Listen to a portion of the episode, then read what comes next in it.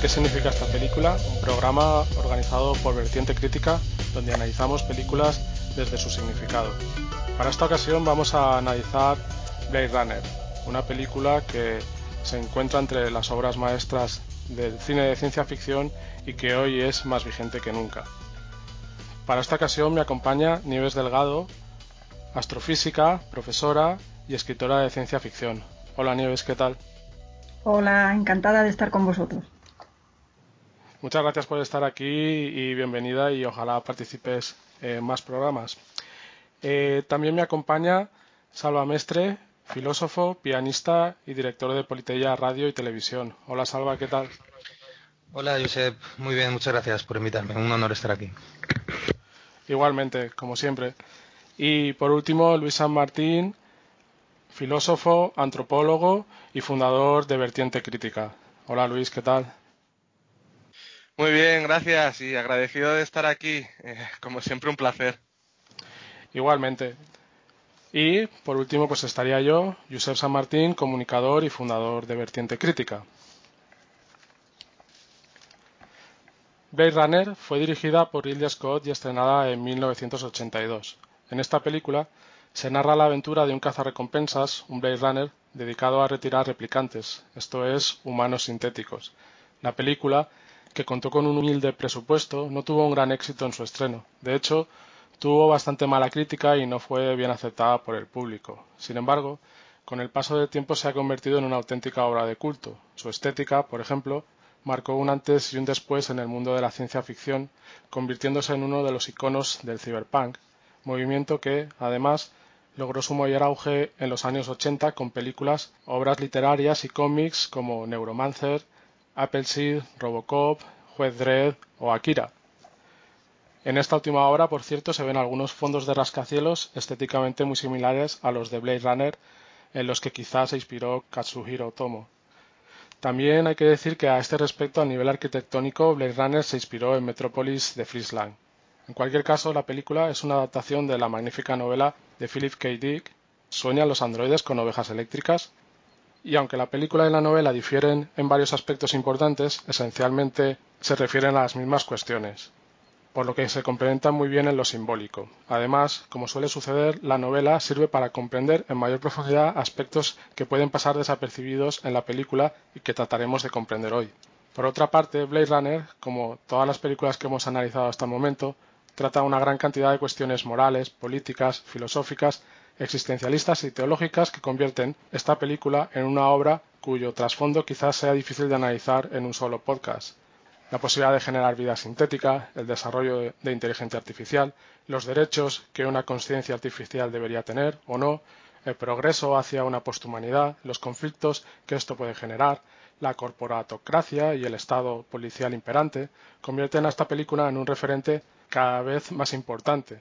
Sin duda, esta película pone el dedo en la llaga aunque quizás habría estado bien que contemplara una más que probable utilización de la ingeniería genética y cibernética por los propios seres humanos. Pero esta cuestión en la ciencia ficción occidental casi siempre se ha tratado y se trata desde la tecnofobia.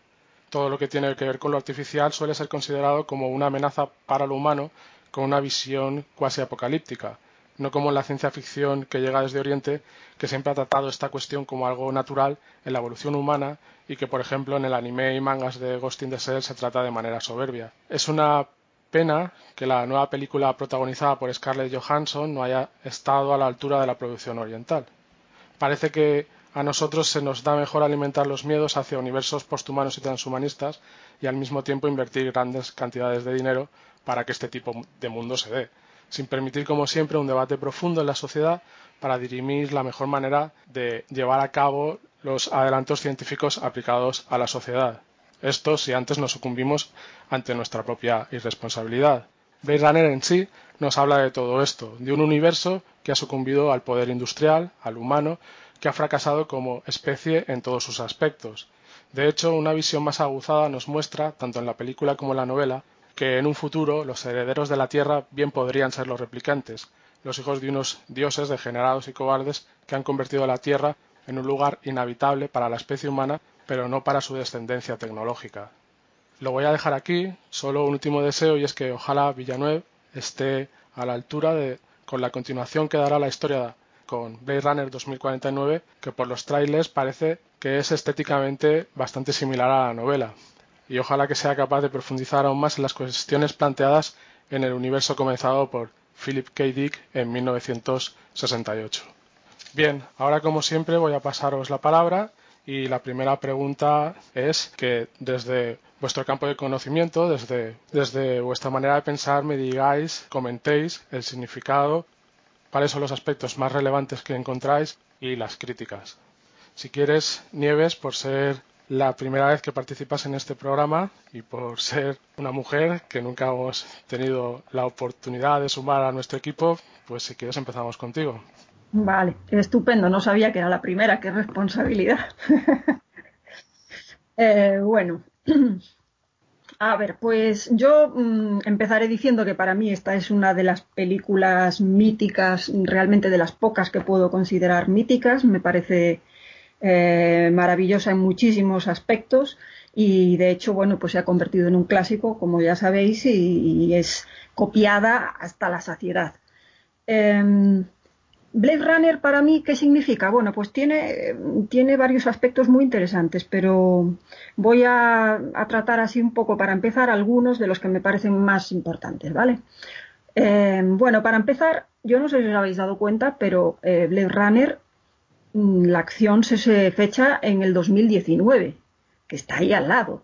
Eh, yo creo que podrían haberle dado 50 añitos más o una cosa así nos habríamos quedado mucho más a gusto. Pero bueno, y en realidad, en ese futuro eh, distópico, porque el cyberpunk mmm, suele ser siempre distópico, en ese futuro distópico en el que pues hay tanta tecnología, tantos adelantos y todo esto, en realidad, si os fijáis, el ser humano es prácticamente el mismo que es ahora porque resulta que, eh, bueno, hemos creado unas máquinas mm, perfectas, muy parecidas a nosotros, eh, las hemos lanzado al espacio para que colonicen otros planetas, porque nosotros nos hemos cargado el nuestro, etcétera, etcétera.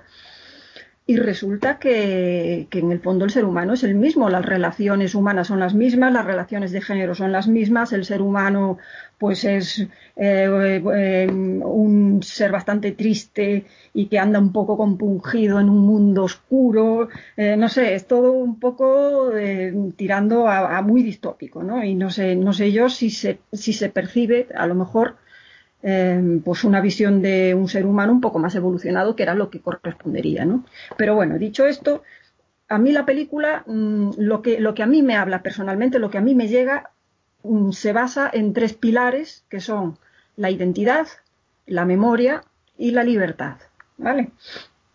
¿Por qué digo esto? Bueno, pues porque en la película los replicantes, los Nexus 6, que son estos seres eh, artificiales, pero que realmente están hechos de materia orgánica y que son prácticamente indistinguibles de los seres humanos, pues resulta que eh, buscan durante toda su película, buscan realmente su identidad y buscan definirse, saber lo que son, saber por qué no pueden vivir más. Ellos llegan a la Tierra para descubrir eh, si hay alguna manera de que ellos puedan ampliar su vida, porque se enteran de que tienen un periodo de caducidad, ¿no? que es de unos cuatro años.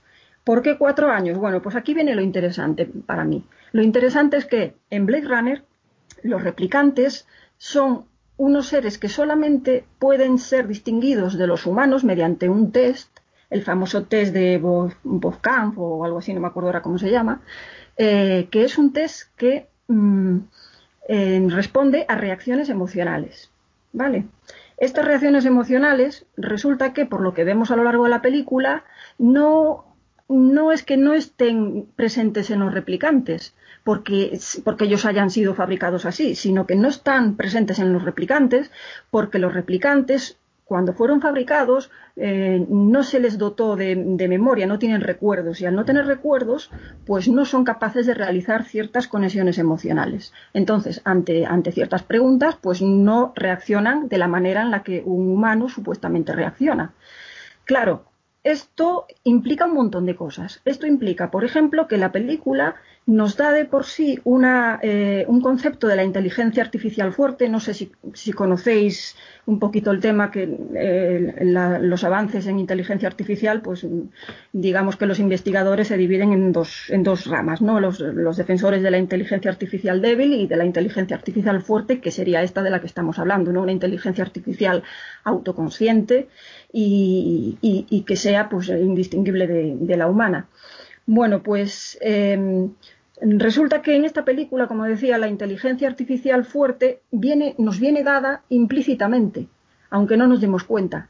¿Por qué? Pues porque nos están diciendo que la diferencia entre un humano y un replicante es la memoria.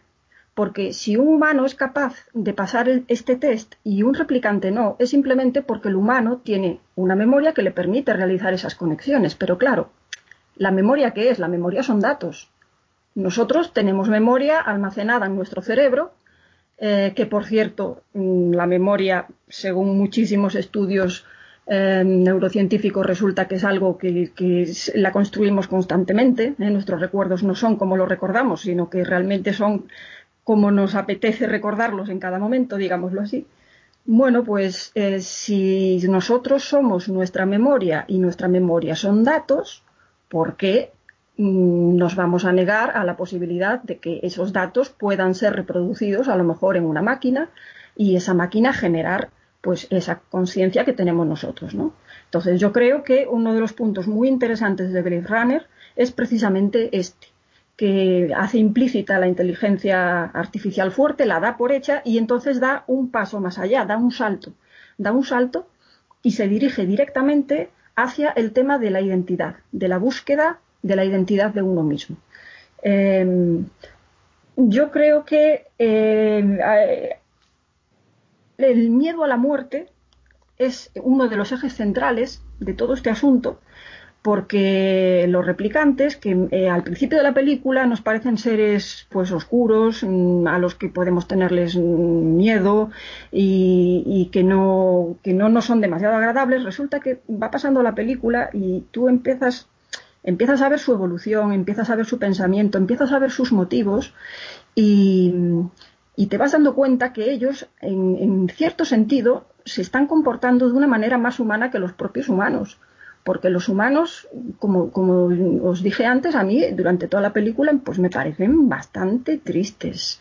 Es decir, son seres que, eh, que no no hacen mucho más que vivir una, vida en un mundo triste, con un trabajo triste, no tienen, no tienen mayores estímulos, digamos, y, sin embargo los replicantes tienen una búsqueda eh, importante en, un sentido trascendental. Ellos están buscando esas preguntas, esas preguntas que solamente se hacen los humanos o que nosotros sabemos, pensamos que hasta ahora solo se hacen los humanos, que tiene que ver con ese, pues, de dónde venimos, a dónde vamos, etcétera, etcétera, ¿no? Y esto, y esto lo hacen los replicantes.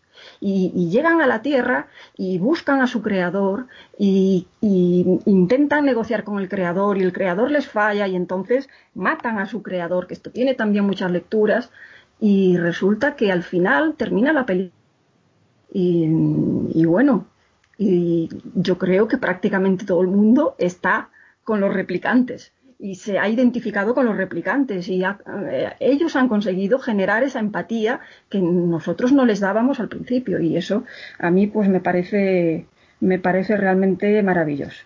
Bueno, eh, eh, hay mucho más que hablar de esto, lo iremos hablando, me imagino, durante todo durante toda la charla, pero de entrada es el punto que más me ha llamado la atención. También podemos hablar sobre em, cómo, deberíamos afrontar el hecho de que, bueno, pues a lo mejor en un futuro no tan lejano empiezan a aparecer inteligencias de este tipo, que yo la verdad es que no lo veo tan no lo veo tan extraño que esto pueda suceder, ¿no? ¿Cómo, afrontaríamos esto en cuanto a, bueno, en, qué punto, en qué punto decidimos que algo, que una inteligencia empieza a ser humana o no, si le damos derechos, si no se los damos.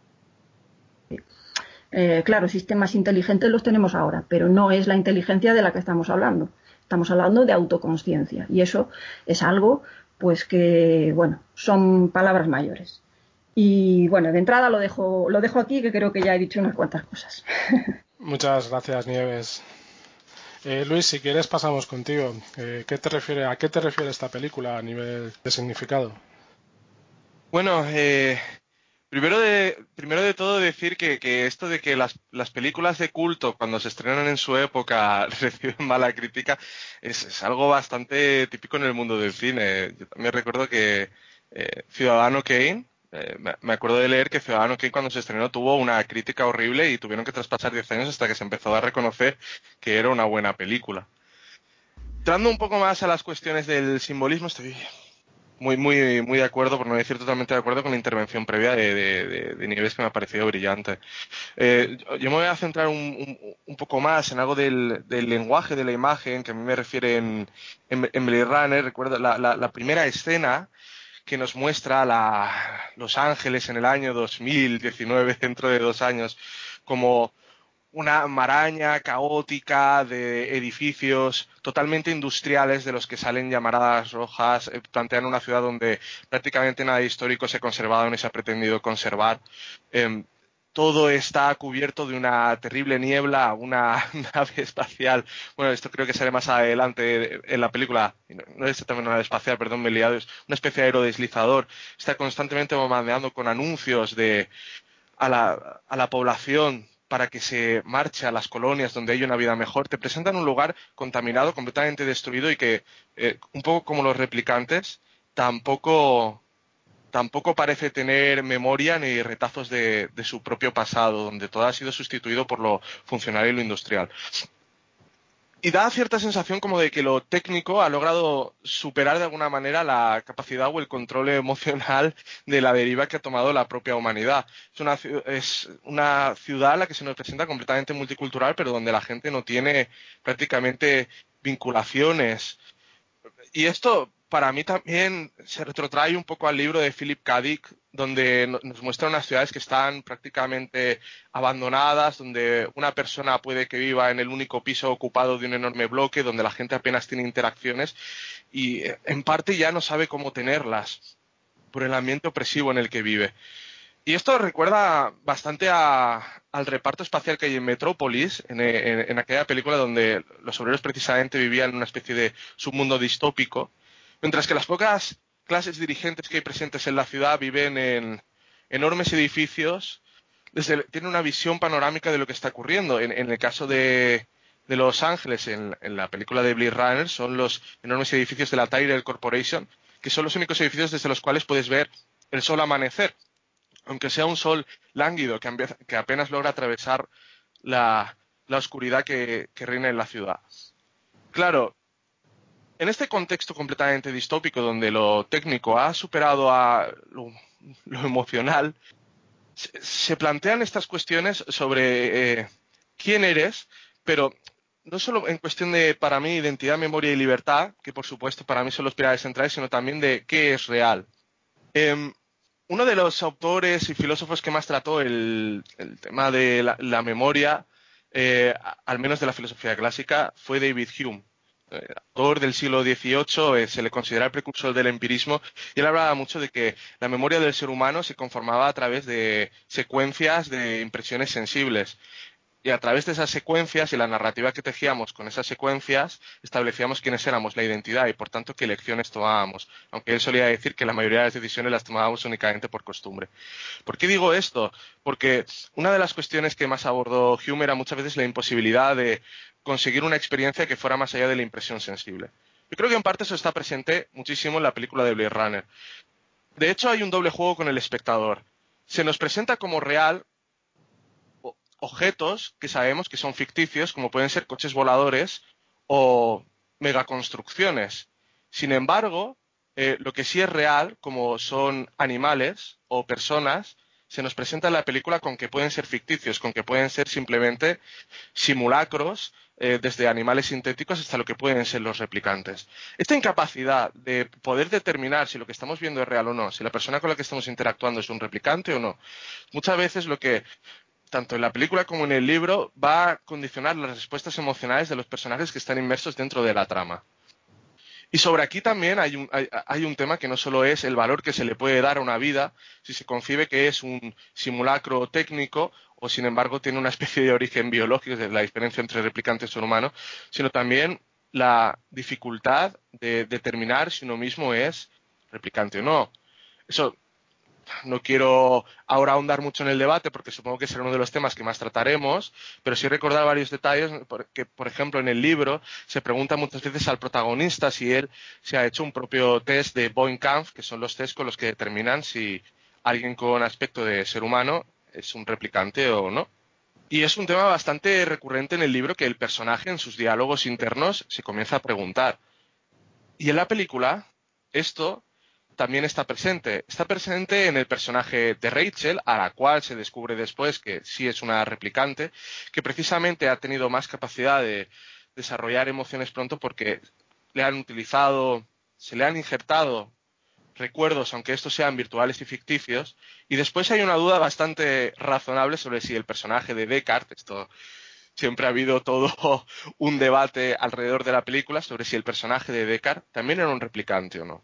Entonces, muchas veces estas cuestiones sobre la identidad, la memoria, la libertad, en este contexto distópico que se nos presenta donde lo técnico se ha escapado de las manos, está muchas veces atravesado por esta cuestión de qué es real y, a raíz de lo que es real, qué es lo que tiene valor o no. Hasta tal punto que la escena del, unicornio que se nos presenta en el corte de director que hace Ridley Scott, tú no sabes determinar si es un recuerdo injertado, un recuerdo de algo que haya visto Descartes, una idea, un sueño o algo que se esté imaginando.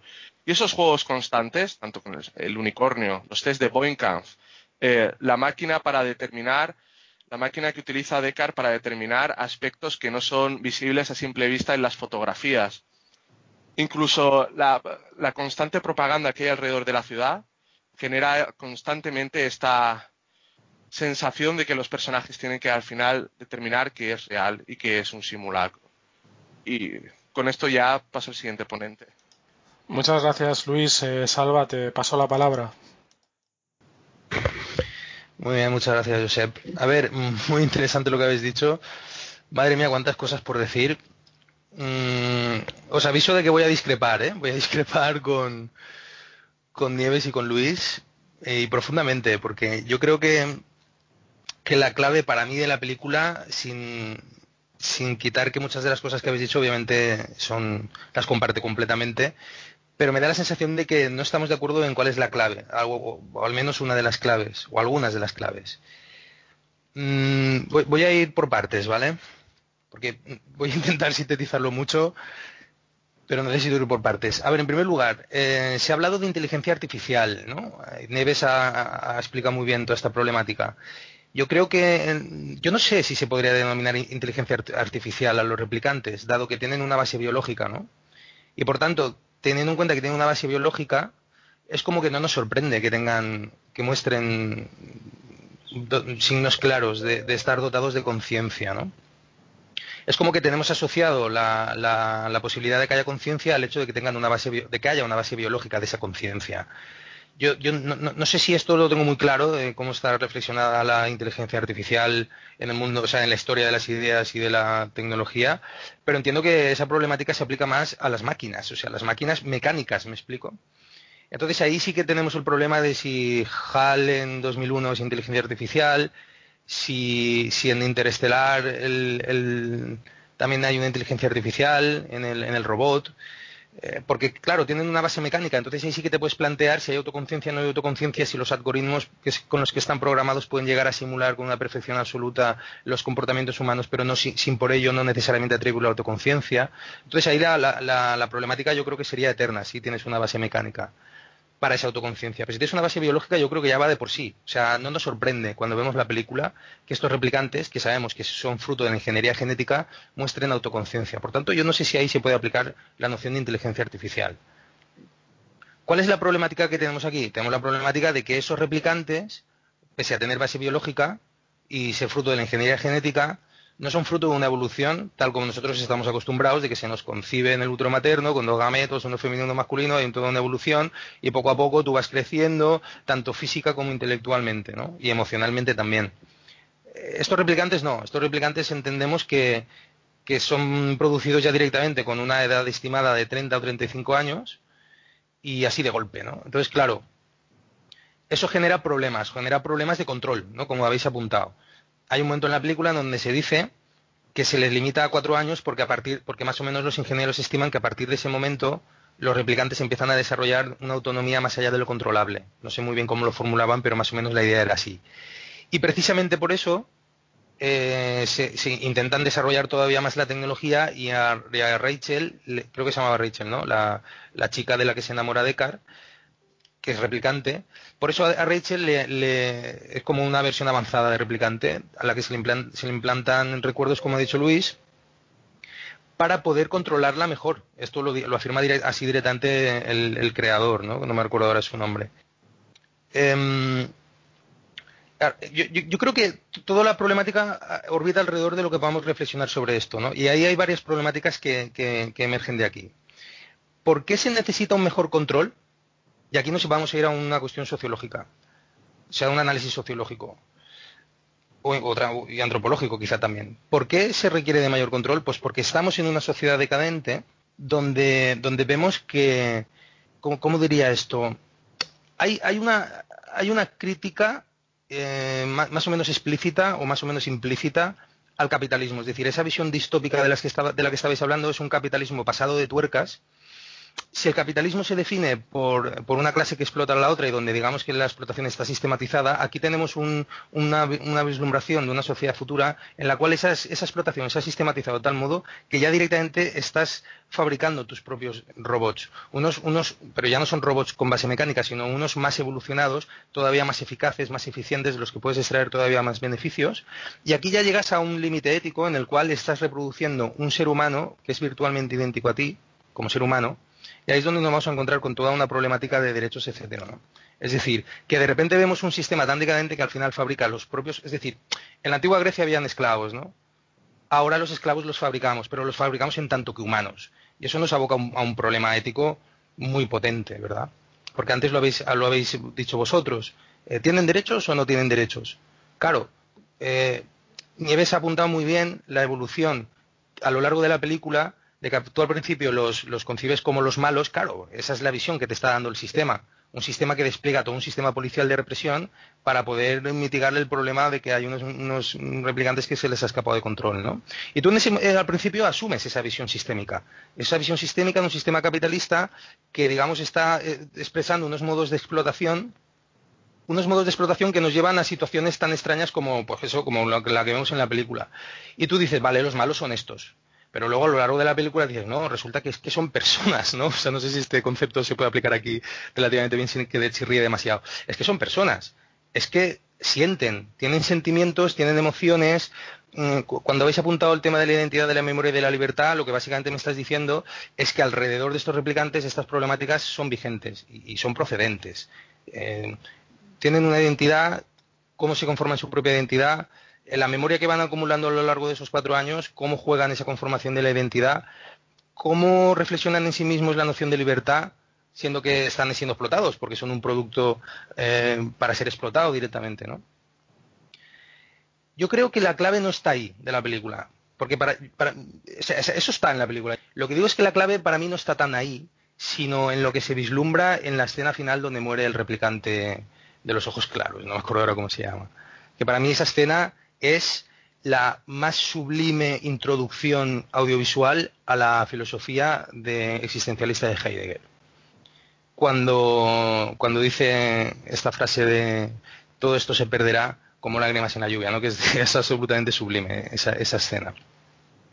Ahí lo que nos damos cuenta es que lo que está impulsando a estos replicantes es meramente la pura pulsión por sobrevivir. Y eso nos remite a que de facto quien tiene pulsión por sobrevivir es que está vivo. O sea, quien no tiene pulsión por sobrevivir es que no está vivo. Una silla no tiene esa pulsión por sobrevivir y un ordenador tampoco. Una máquina tampoco tiene pulsión por sobrevivir y probablemente la inteligencia artificial que se pueda desarrollar en el futuro en base a meramente mecánico, chips, e algoritmos, probablemente nunca llegue a desarrollar esa pulsión por sobrevivir.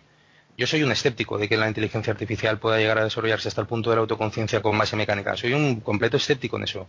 Aunque bueno, mm, todo podría ser y quién sabe, ¿no? un profesor de mi madre decía en el año 68 decía que la luna era imposible llegar y al año siguiente se llegó, ¿no? Yo no lo sé, pero a mí me da la sensación de que no. Sin embargo, aquí lo que vemos es una inteligencia que entendemos que es absolutamente natural, que nos acaba revelando su profunda humanidad, y su profunda humanidad va más allá de las nociones de identidad, memoria y libertad, que están, pero están como una segunda capa. La primera capa es esa pulsión por sobrevivir, ¿no? Y, aquí enlazo con una de las críticas que le hago a Nieves. Eh, yo creo que la diferencia, creo haberte entendido, a lo mejor te he entendido mal, que decías que la diferencia entre humano y replicante estaba en que los humanos tenían memoria y los replicantes no. Yo no estoy de acuerdo con eso, porque los replicantes eh, van acumulando memoria y además Rachel tiene memoria implantada. Y a pesar de tener memoria implantada, se le detecta en el test. Ahora, no es suficiente con 40 preguntas, le hacen falta 100, pero se detecta en el test, ¿no? Y llegará un día en que a lo mejor ya no será detectable, ¿no? Bueno, pero lo que define la diferencia entre un humano y un replicante no, no es, por tanto, la memoria. Porque si fuera así, al implementar memoria en Rachel, entonces ya dejaría de haber diferencia. Aún así, si tú llegaras al punto en que no pudieras identificar la diferencia, no por ello podrías decir que son idénticos, porque unos habrían sido generados en úteros y los otros por ingeniería genética, ¿no? Bien, yo no sé si el tema del capitalismo y de la explotación lo he explicado suficiente, yo creo que se, podría explayar un poquito más porque lo habéis anotado muy bien, como, es un mundo decadente, que además os dais cuenta de que en la película los ambientes normalmente son oscuros. Está siempre una decadencia oscuro, con esa neblina que decía Luis. Y en un, y en un mundo completamente degradado. O sea, ¿os acordáis de dónde vive el ingeniero? Este que tiene una enfermedad de edad avanzada, aunque tenga 25 años, ¿no? Ese edificio completamente decadente para alojar a un ingeniero de una gran multinacional y un tipo que, es un, vamos, que tiene una posición muy cualificada en la sociedad. Eh, dice mucho de ese, mundo decadente en el que se vive, donde hay un sistema policial, como apuntaba Josep, que lo que hace básicamente es un sistema, o sea, lo que te ilustra es un mecanismo de control eh, postcapitalista, que también está muy bien ilustrado con lo que decía Luis de ese machaque, de ese aerodeslizador que te está todo el rato vendiendo anuncios y esas grandes pantallas en los edificios cuando van con los coches mm, volantes, ¿no?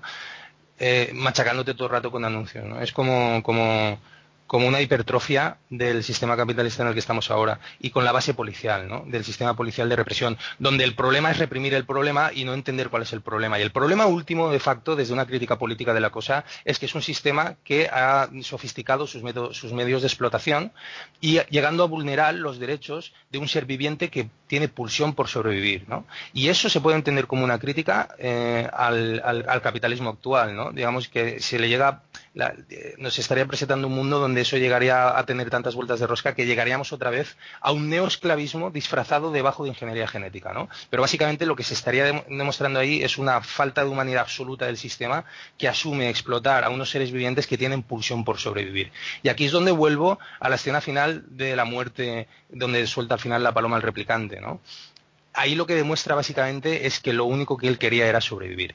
Y esto me sirve para enlazar con otra cosa y es en la psicología de los, de los replicantes. Nieves tiene mucha razón de cómo a lo largo de la película vamos evolucionando y acabamos empatizando con ellos. Habría que recordar algunas escenas donde vemos básicamente, a mí lo que me da la sensación los replicantes, yo creo que eso está muy bien trabajado en el guion, me da la sensación de que transmiten una psicología completamente adolescente. ¿verdad? Normal, no tienen apenas cuatro años de recuerdos, ¿no? Y eso se puede ver, por ejemplo, en las escenas con, con Daryl Hannah Daryl Hannah cuando se relaciona pues con su pareja, que es el otro replicante, con, ¿cómo se llama? Eh, no me acuerdo ahora. Bueno, el, actor este tan bueno que era noroeuropeo. En la relación que tienen ellos dos, se ve completamente como tienen, eh, son prácticamente unos adolescentes todavía inmaduros, incapaces de, integrar y de asimilar lo que les está sucediendo, que es la tragedia de la muerte, eh, desde la serenidad. Entonces, claro, se vuelven violentos, están repletos de rabia y de ira, ¿no? Y eso es completamente comprensible desde un punto de vista humano. Y eso es lo que les humaniza. Y ahí es donde empatizas con ellos, ¿no? Y acabas precisamente empatizando tanto con la muerte al final del replicante de los ojos claros, como para llegar a ser introducido en el núcleo del problema existencial, que es el, confrontar la mera existencia, ¿no? Y, la tragedia de su extinción, o sea, de, tu extinción como tu conciencia. Y a mí ahí me parece que hay una reflexión muy, muy potente que hacer. Luego, em, y bueno, por acabar ya mi intervención, supongo que me habré dejado flecos, pero luego ya en la siguiente ya los, cerraré si acaso. Una cosa que le voy a discutir directamente a Luis es que habla de, que en la película hay una confrontación entre lo real y lo, y lo, y lo no real. No sé muy bien ahora cómo lo has dicho, ¿no? Yo creo que esa dicotomía no es, cierta, porque tú no te planteas que el replicante no sea real, eh, lo que te planteas es que no sea auténtico, y eso es distinto, ¿no? Y ahí en esa, en esa mm, valoración entre que lo que yo estoy confrontando es auténtico no es auténtico, se juega toda la problemática ética. Eh, que viene relacionada con lo, aquello de si este replicante tiene derechos o no tiene derechos. Si yo no lo considero como real, es como que por tanto es de un estatus inferior e impotente. Entonces es un, esclavo, lo puedo matar. O sea, al principio de la película, ¿os acordáis que en las primeras, en las primeras letras, créditos que sale, explicativos, te habla de los Blade Runners y dicen que, eso no es matar, ¿cómo lo llamaban? eso se llama, no me acuerdo cómo lo llama, pero que no lo llamaba matar, lo llamaba desconectar o, o algo así. Retirar, lo llamaba retirar. Exacto, era retirar. O sea, pues retiras una máquina que se ha estropeado, ¿no? Y, ahí está esa consideración moral del replicante como un objeto. Y ahí es donde tú le estás negando su, su, humanidad. Y ahí es donde se está expresando ese sistema capitalista explotador hasta el máximo, ¿no? Hasta, hasta ese punto, ¿no? Por tanto, esa, la dicotomía no es si es real o no, sino si es auténtico o no, porque aunque sea un replicante real, eh, tú lo tocas. y, la, y la serpiente que también en un momento dado sabemos que no es auténtica, es real y se mueve y tiene una base biológica, ¿no? Y, bueno, básicamente yo creo que he explicado un poco más o menos las cosas esenciales que quería decir. Por cierto, interesantísimo, ¿eh? este programa me lo estoy pasando pipa. Muchas gracias, Alba. Eh, bueno, voy a apuntar una cosa que creo que es muy importante y es, eh, y es la cuestión de Descartes, de si es un replicante o no. En el libro, para empezar por orden, él es un humano, aunque hay interpretaciones que también dicen que es un replicante y hay una interpretación muy loca que me hizo un muy buen amigo mío y, muy conocedor de estas cosas que me dijo que incluso el universo que hay ahí es de todos replicantes. Y además me lo razonó de un modo que sí que era interesante pero es una pena que no haya podido participar. Pero bueno en mi opinión y según lo que yo he podido investigar eh, en la novela es humano porque además la novela lo que trata de explicar precisamente es cómo eh, los humanos se degeneran y buscan medios para conectar que los replicantes eh, encuentran eh, en la reunión y, en intentar establecer lazos, ¿no? O sea, lo que muestra es una, humanidad que se degenera al mismo tiempo que emerge una nueva raza de sintéticos que tienen emociones y cuya falta es solo la empatía. En las películas hay un montaje que tiene voz que lo hicieron los productores y que precisamente lo que querían era presentar un Deckard bueno, un héroe que además fuera humano y toda la simbología que podría hacer pensar que era un replicante la quitaron. Y luego está el montaje del director, que era el montaje que él realmente entregó a la, producción antes de que la cambiaran para hacer lo que acabo de comentar. En la versión del director, eh, Ridley Scott metió los elementos necesarios para comprender que Deckard es un replicante y además luego él en sucesivas entrevistas él mismo ha dicho que Deckard es un replicante, o sea, no, no cabe discusión, ¿no? Los elementos eh, son los siguientes. Eh, primero, que hay una escena en que Deckard tiene un fulgor en los ojos, esa es una de las más evidentes. Tengo que decir que esto solo se ve en, esta versión, porque ayer vi una versión en, que esa escena está quitada, yo creo que la quitaron a de montaje. Hay unas escenas que son las del policía que sigue a Deckard todo el rato, que lo está custodiando y vigilando, además, que deja figuritas, pues bien, cuando deja la figurita del unicornio, que ha comentado Luis, ese unicornio, Deckard en una de las escenas tiene un sueño con ese unicornio.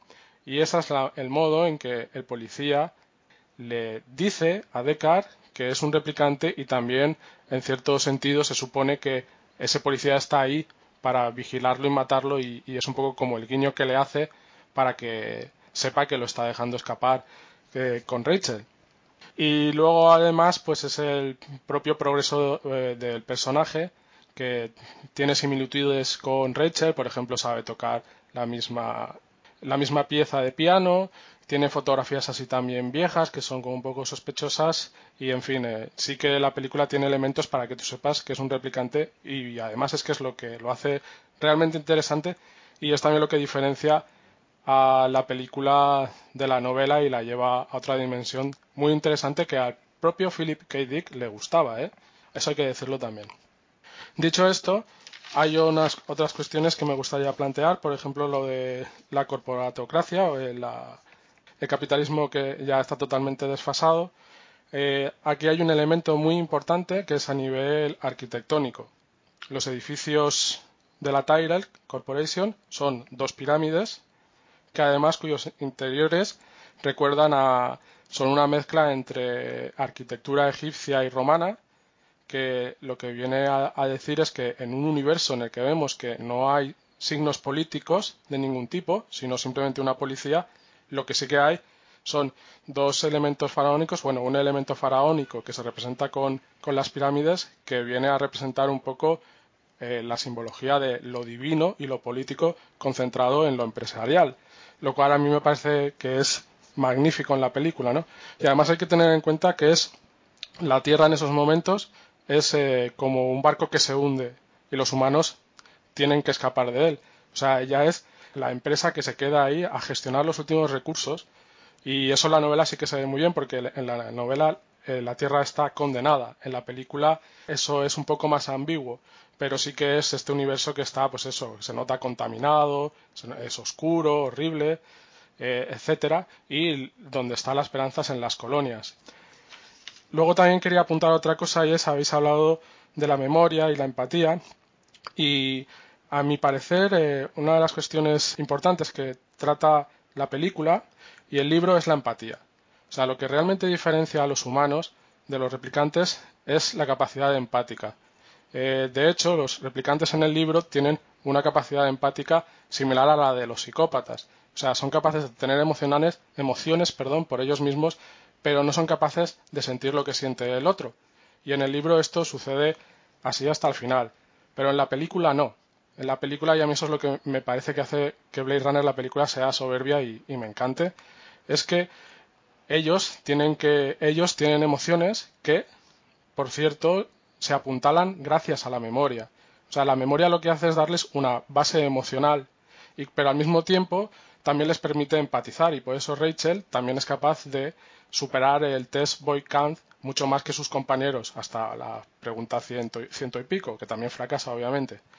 Y esto es una de las cuestiones más importantes porque en la escena final también lo que simboliza, además de todo lo que has dicho, Salva, simboliza que los replicantes, en la figura de, de Ruger Hauer, de Roy Batty, consiguen precisamente aquello que quieren conseguir, que es además parecerse a los humanos en esa capacidad empática, que en el libro además es una obsesión también.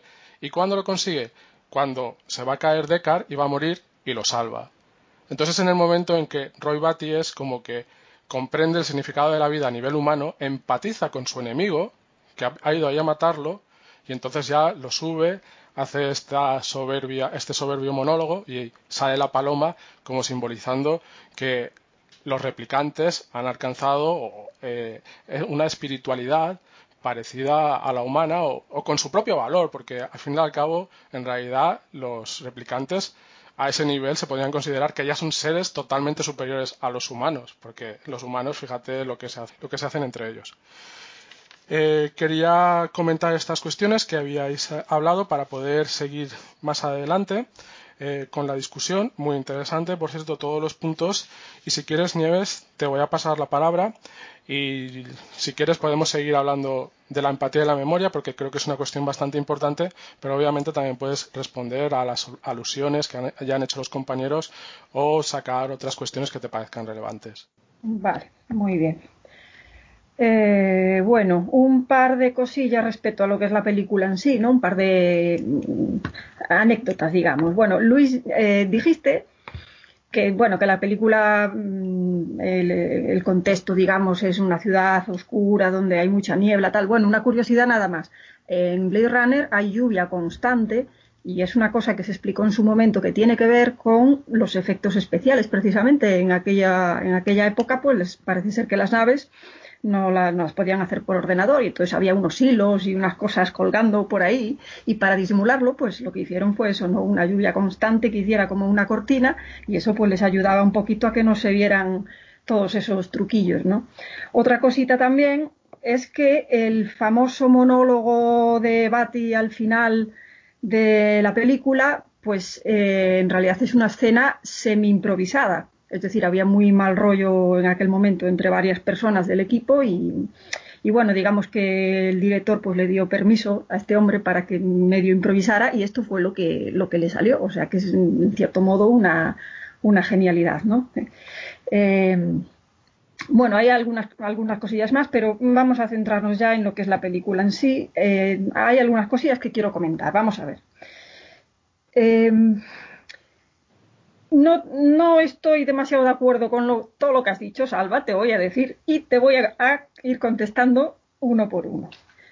Eh, dices, por ejemplo, que los replicantes no son en realidad una inteligencia artificial porque su cuerpo es orgánico. Bueno, yo esto no puedo estar de acuerdo con ello porque el cuerpo es solamente la carcasa en la que se coloca ese cerebro que es donde se supone que se genera la conciencia, exactamente igual que sucede con los humanos. Es decir, si tú coges el cerebro de un replicante y lo metes en, una, en un cubo, en una caja de 2x2, pues eh, seguirá teniendo la misma conciencia, pero no, tiene un cuerpo orgánico y sigue siendo exactamente la misma, la misma inteligencia. ¿no? Entonces no creo, no creo que resida ahí en absoluto. Em, aquí hay, hay un tema de fondo que es importante y es que cuando nos hablan de inteligencia artificial, nosotros pensamos que lo que, lo que se intenta es simular la inteligencia humana mediante algoritmos que hagan exactamente las mismas cosas que hacemos y claro, como nuestro cerebro es muy complejo, es muy complicado, de hecho todavía no sabemos, no tenemos ni, la más remota idea, podemos decir, cómo funciona en realidad, pues claro, eh, eso es muy difícil de hacer, ¿no? Pero realmente es que no es eso, no, no se trata de simular todos los procesos exactos humanos para replicar un cerebro exactamente igual, sino de generar conciencia. Y generar conciencia no sabemos cómo se hace porque en realidad tampoco sabemos lo que es la conciencia. Hoy, hoy en día mm, la neurociencia no sabe explicar lo que es la conciencia. Hay muchas teorías al respecto y una de ellas, una de ellas que me parece muy interesante es la teoría de los procesos emergentes, ¿no? Y es que em, hay procesos pues que surgen de un cierto grado de complejidad y que no se explica por, por la simple acción de cada una de sus partes, ¿no? Mm, bueno, pues el ejemplo típico sería pues el comportamiento de los enjambres o de, los pájaros o de, incluso pues por las hormigas. Son comportamientos complejos que no se sabe por qué surgen en un momento dado, pero surgen y están ahí y tienen, y tienen un sentido. Y, eh, quizá la conciencia humana mm, pueda ser algo parecido a esto, en el sentido de que, claro, el cerebro humano eh, pues es una serie de conexiones neuronales y de impulsos eléctricos, pero no, solo es eso, es decir, por muchos impulsos eléctricos que tú juntes, de por sí no, vas no obtienes eh, automáticamente una conciencia, sino que tiene que haber un cierto nivel de complejidad, ¿no? Y entonces es cuando surge esa conciencia. Em, ¿Esto podría, podría tener que ver con los procesos emergentes? Bueno, pues, pues sí, hay, yo creo que sí, porque hay, hay un experimento que se hizo en un momento dado para estudiar estos comportamientos emergentes en los animales, que son bastante comunes, y resulta que se hicieron, pues creo recordar que era con mosquitos, no estoy ahora segura, ¿no? Pero bueno, era algo así, era con insectos. Y entonces lo que hicieron fue mm, lo siguiente, dijeron, bueno, vamos a ver, para tener un enjambre de mosquitos, ¿cuántos mosquitos necesitamos? Porque uno, no, dos tampoco, tres, no sé cuántos, eh, cien, quinientos, no, no sé. Entonces lo que hicieron fue una cosa mm, muy curiosa que es la siguiente. Cogieron un mosquito, eh, lo dejaron por ahí volando un rato para mirar su comportamiento, estudiarlo, luego pusieron dos, eh, los observaron, pues iba cada uno por su lado, bien, luego tres mosquitos y así, ¿no? Así fueron aumentando hasta que emergió ese comportamiento que es un comportamiento conjunto en el cual pues todo, todo ese colectivo pues eh, responde a una serie de instrucciones que no están escritas en ningún lado. ¿no? ¿Cuántos mosquitos? Bueno, pues curiosamente hicieron falta 10. 10 mosquitos. Em, claro, 10 mosquitos son un enjambre de mosquitos. Si hablamos de neuronas, el, el ser humano tiene unos 80 y pico mil, 85 mil millones de neuronas en el cerebro. Entonces, ¿cuántas neuronas son necesarias para que emerja la conciencia? Mm, no lo sé, no lo sabemos, no lo sabe nadie. pero a lo mejor no son tantas como creemos, o a lo mejor no es tan complicado como creemos. Es decir, es un campo que está muy abierto a muchos estudios y que, no solamente podría responder al tema de la simple simulación del comportamiento humano, sino a otro tipo de a otro tipo de procesos que a lo mejor pues ahora mismo se nos escapan, ¿no? Em, a ver, más cosas. Sí. Tú dijiste también, Salva, si no me equivoco, que, eh, que yo había dicho que la diferencia entre los humanos y los replicantes son eh, es la memoria. Bueno, no es exactamente eso, no. Yo lo que digo es que la diferencia entre los replicantes y los humanos son las conexiones emocionales que hacen que es cierto que se basan en la memoria, pero son conexiones emocionales. Y fíjate en una cosa, fijaos en una cosa, los replicantes tienen una vida de cuatro años máxima, una vida máxima de cuatro años, porque a partir de ahí simplemente sus conexiones neuronales, sus eh, conexiones emocionales, sus recuerdos ya serían lo suficientemente amplios como para que mm, fueran indistinguibles de los humanos. Y esto, bueno, yo lo traduciría con que en ese momento son humanos, porque si algo es completamente indistinguible de otra cosa, es que es la misma cosa, ¿no? No, no, no, comparto mucho eso de que un humano es distinto a otro humano si ha nacido en un útero artificial o ha nacido de esta manera o de la otra. Yo eso pues no, no lo acabo de ver. Creo que el, que el humano no, no, es eso exactamente, sino que es una manera de, de gestionar, es una manera de, de, razonar, es una manera de hacer conexiones entre cosas. Bueno, una serie de cosas que no tienen demasiado que ver con esto otro. Y por otra parte, y ya voy a terminar también, no me quiero enrollar, también has dicho que la clave de la película para ti está en esa pulsión por la supervivencia. Y yo, pues de nuevo, tengo que decir que no estoy de acuerdo, porque creo que la pulsión por la supervivencia, por esa, ese ansia de vivir, es algo que, mm, bueno, pues en cierto modo compartimos con los animales, ¿no? Es decir, no es una característica de la especie humana en absoluto. Eh, yo creo que en el, momento en el cual el replicante eh, Bati, este que al final pues nos suelta ese discurso eh, hermoso, yo creo que lo que al final lo hace humano es pues lo que, lo que se ha dicho antes, y es ese momento en el cual él que ya es sabedor de que se va a morir, de que no hay remedio, que él se va a morir, porque sí, porque le toca, y lo asume, en ese momento, él salva también la vida a un humano porque lo reconoce como un igual. Y en, ese momento se genera esa empatía y se genera esa humanidad en ese ser que hasta ese momento solamente estaba torturado buscando su destino y buscando pues, pues la esencia de lo que, de lo que él era. Y, y bueno, nada más apuntar también que sí que hoy en día pues la teoría de que Descartes era un replicante también creo que es la, mayormente aceptada. Y, bueno, que Philip K. En, todos sus, en todos sus escritos, de hecho, aunque, aunque curiosamente en, el que dio lugar a la película no, pero bueno, él solía meter siempre un montón de personajes que al final de la novela pues resulta que no eran lo que se creía que eran, sino que eran otra cosa y habían vivido engañados y no sé qué y no sé cuánto, ¿no? Pero bueno, una curiosidad más. Y nada, paso al siguiente. Muchas gracias, Nieves. Luis, te paso eh, la palabra. Muchas gracias, Josep.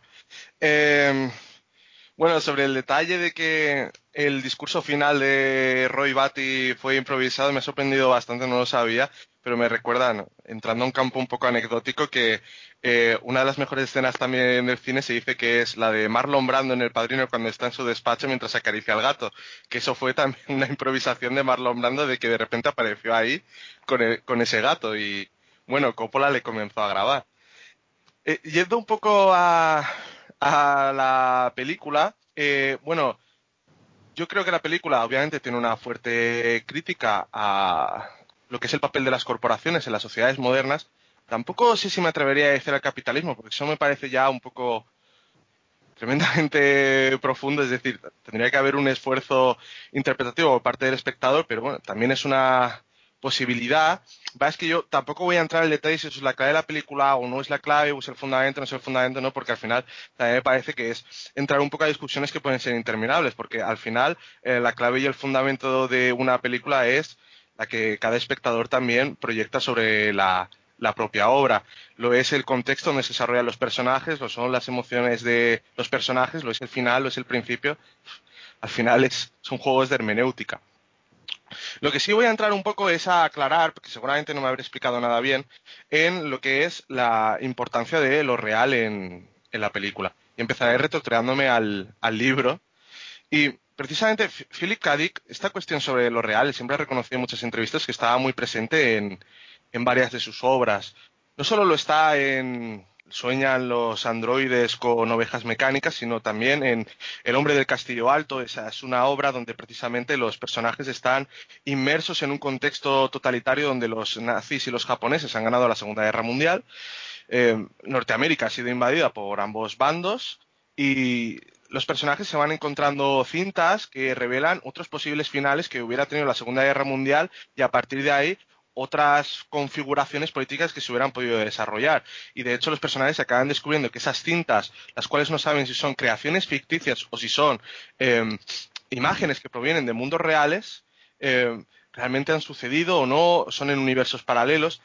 Y la cuestión no es si es real o no es real en el sentido de que lo puedas ver, tocar o no, sino en el sentido de si tu mirada está captando aquello que tú, que tú sientes que está captando, si estás interpretando la situación del modo que tú tienes normalizado. Es como, pongo un ejemplo bastante sencillo, un bot de Twitter. Un bot de Twitter no para de lanzar tweets. Y si tú no revisas su timeline, no eres consciente de que simplemente es un programa, un programa automatizado para lanzar información en una red. Eh, una noticia del mundo today es tan real como una noticia de, del diario en el sentido de que también ocupa espacio digital, también tiene fotos, también tiene titulares, la gente lo puede reproducir y la gente puede tomar que las descripciones que han ocurrido en noticias de mentira son totalmente reales, como interpretarían si leyeran, por ejemplo, el diario. Em, aquí lo real se puede interpretar con lo auténtico, sí, pero en cierta manera, en la película, que más tarde entraré en ello, también está el juego hasta qué punto lo, lo, auténtico es existente o no. Pero siguiendo un poco con los libros, en el libro de, sobre los androides y sueñan con ovejas mecánicas, has explicado muy bien, Josep, allí la diferencia primordial es la cuestión de la empatía. De hecho, a diferencia de la película, en el libro, cuando yo me lo leí, yo no empaticé en ningún momento con los replicantes. Tenía cierta compasión hacia ellos, pues como criaturas artificiales a las que habían creado sin la capacidad de poder desarrollar la emoción de la empatía, pero desde luego no, no desarrollé mucho aprecio por esos personajes. Era una novela para mí realmente asfixiante porque todos los personajes eran odiosos, excepto un pobre desgraciado que era el vecino eh, del piso de al lado que ocupan los replicantes para, para, ocultarse, que es un humano que si quiere entablar relaciones sociales y los trata bastante bien. Y luego se da cuenta de que son unos auténticos psicópatas. De hecho, hay una escena relatada en el libro que es cómo los replicantes van cortándole las patas a una araña, la primera vez que ven una araña, y es una criatura eh, viviente, no, un simulacro robótico o biológico, y este vecino eh, se asusta totalmente porque, porque, claro, están matando un, animal, un, ser vivo en, una época donde los seres vivos ya de otras especies apenas ya existen y por eso hay tantos simulacros y simulaciones. En cambio, en, eh, en la película sí desarrollamos esta, empatía y se desarrolla con, un lenguaje audiovisual donde la, mirada está muy presente. Cuando se nos presenta por primera vez la ciudad de Los Ángeles, se nos presenta a través del reflejo de un ojo. Más adelante se da una gran cantidad de importancia a las fotografías y el ejercicio del mirar a las fotografías. Tanto cuando eh, Rachel acude a, a casa de Deckard, como cuando él está mirando las fotografías encima del piano y se, y se, queda dormido. También cuando él las observa con su máquina, como antes se ha explicado, para la ampliación de detalles. Obviamente la película de Blade Runner no es una película que tenga el ejercicio de la mirada como un vector principal, como en películas como pueden ser El fotógrafo del pánico, La ventana indiscreta, pero sí lo es como en otras películas como Expiación, donde muchas veces la historia comienza simplemente con una mirada y tratar de interpretar lo que está sucediendo. Y eso es al final a lo que le ocurren los distintos personajes, que no, muchas veces no saben exactamente qué están mirando. Eso es tan interesante, eh, sobre todo en este aspecto, porque Roy Batty, el líder de los replicantes, la forma que tiene de matar a sus víctimas es siempre privándoles de la mirada, reventándole los ojos y a la vez el cráneo, como si esa fuera la entrada de conexión al mundo. puedo poner bastantes ejemplos, pero uno de los ejemplos donde también la mirada es importante es cuando se le ve el primer fulgor de rojo que tiene Descartes. Es cuando está mirando a Rachel la primera vez con compasión, cuando ella le pregunta, ¿vendrías a por mí si fuera tu encargo? Ese momento de interacción es cuando se le ve ese fulgor rojo, que se ve anteriormente en el despacho de Tyrell, cuando Descartes entra por primera vez para conocer a Rachel, y es el búho el que está mirando la situación. Posteriormente, esa mirada, con el fulgor rojo, se vuelve a ver en Rachel, cuando inician el test de Boinkamp, que por cierto, una de las cosas de las que mide son las reacciones del globo ocular. Y así, larga y largamente, hasta que llegamos a esa escena del final, donde prácticamente durante un buen momento de tiempo, Descartes lo único que hace es mirar la muerte del de es que no sabría decir si es el antagonista o el protagonista de, de Roy Batty y con esa mirada no solo comprende quién es Roy, con ese diálogo interior que tenía reflexionando sobre Roy que decía, seguramente no, en aquel momento no me mató porque valoraba muchísimo la vida, no solo su vida, sino toda vida. Y ese diálogo no solo le muestra quién es Roy, sino en cierta manera metafórica también le muestra quién es él y le muestra que él realmente es el malo de la historia, por así decirlo. Que Roy lo único que quería era algo que todo ser humano podría comprender, que es simplemente vivir más. Claro, todas estas situaciones al final refieren entre la diferenciación de lo que puede ser un simulacro o ideas preconcebidas que a veces pueden estar en la terminología, como utilizar la palabra retiro en vez de ejecución, a otras situaciones en las cuales otorgamos humanidad a la persona que está enfrente nuestra y eso cambia totalmente la relación que se podía haber establecido antes, ¿no? La diferencia entre una relación humana a una relación donde alguien cosifica a otro. Y esto no necesariamente tiene por qué ser una relación económica. También puede ser una relación psicológica una relación sociológica o incluso una relación emocional o literaria.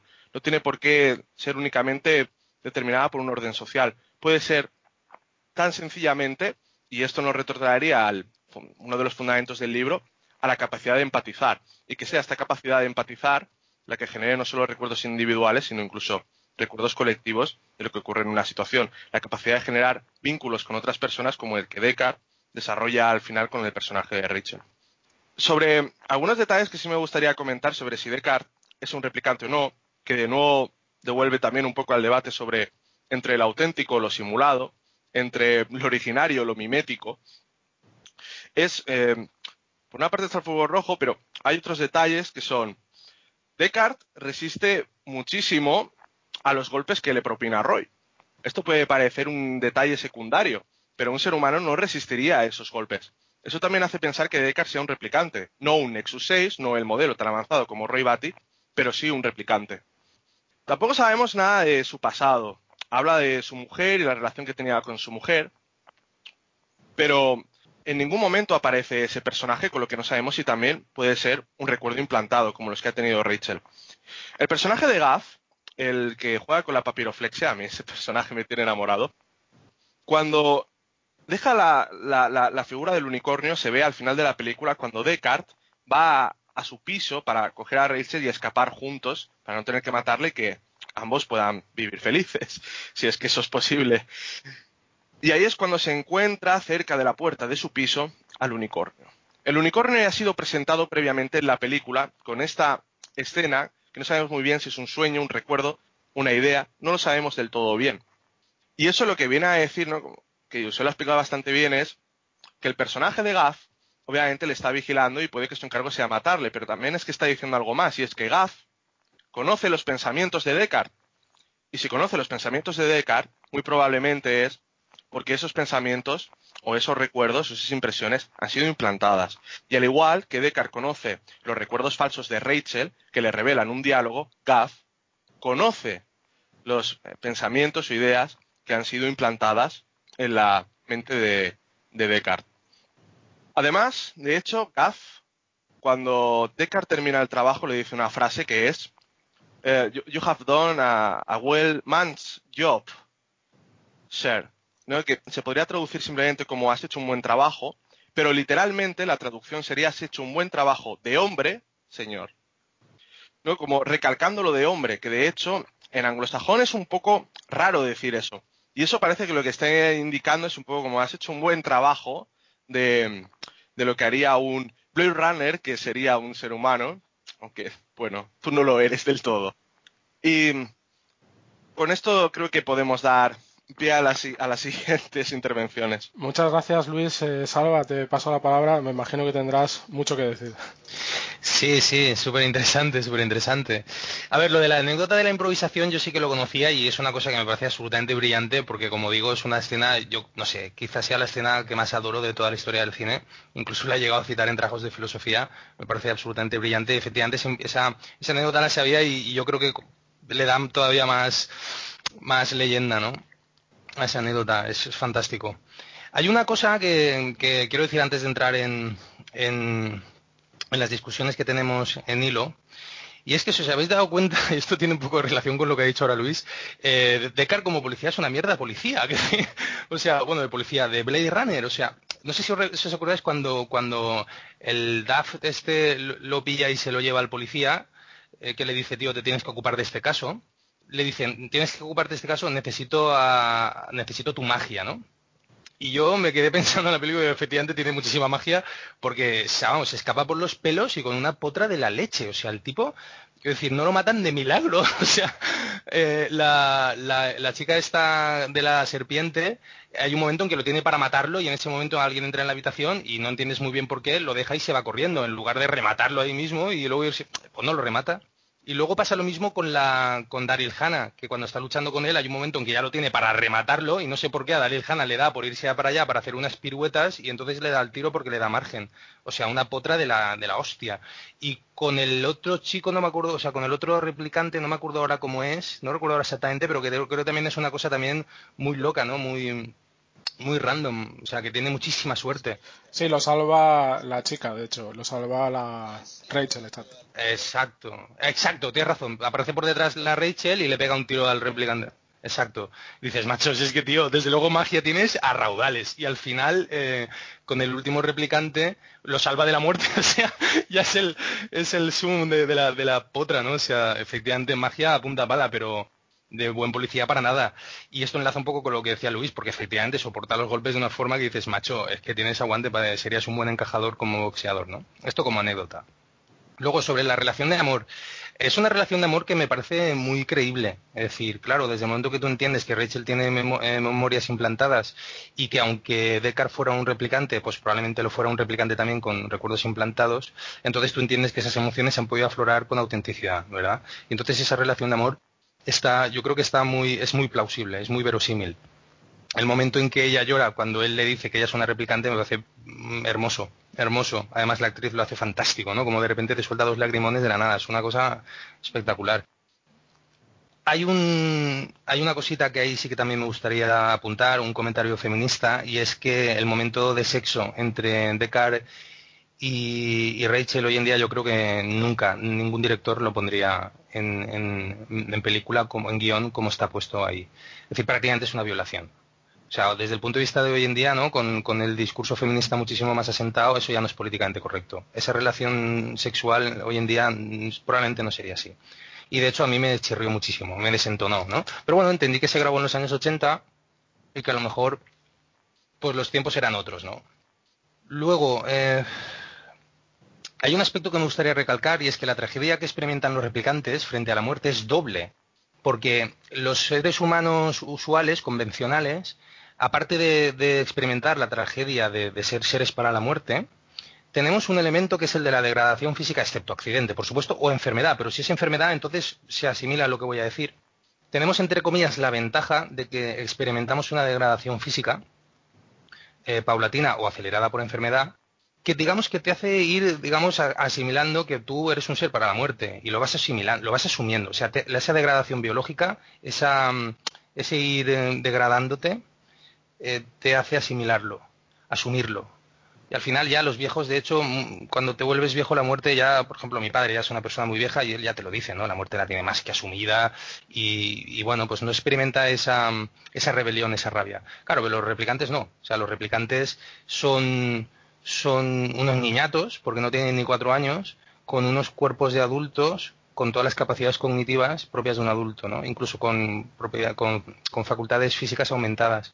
Con lo cual esa tragedia la experimentan doblemente. Con lo cual, desde un punto de vista ético, es una, es una crueldad doble. O sea, no solo le estás limitando la vida a un ser que de hecho demuestra ser autoconsciente, sino que además le estás lanzando a esa tragedia sin las herramientas que un ser, un ser humano convencional posee. Luego entro en el meollo de las, de las réplicas que me ha hecho Nieves. Yo creo que, no sé, igual hay cosas que no me he explicado bien no he entendido muy bien la comparación que me ha hecho con lo del cerebro solo. Nieves no entiende muy bien ahí lo que más quiere decir. Igual ese es problema mío.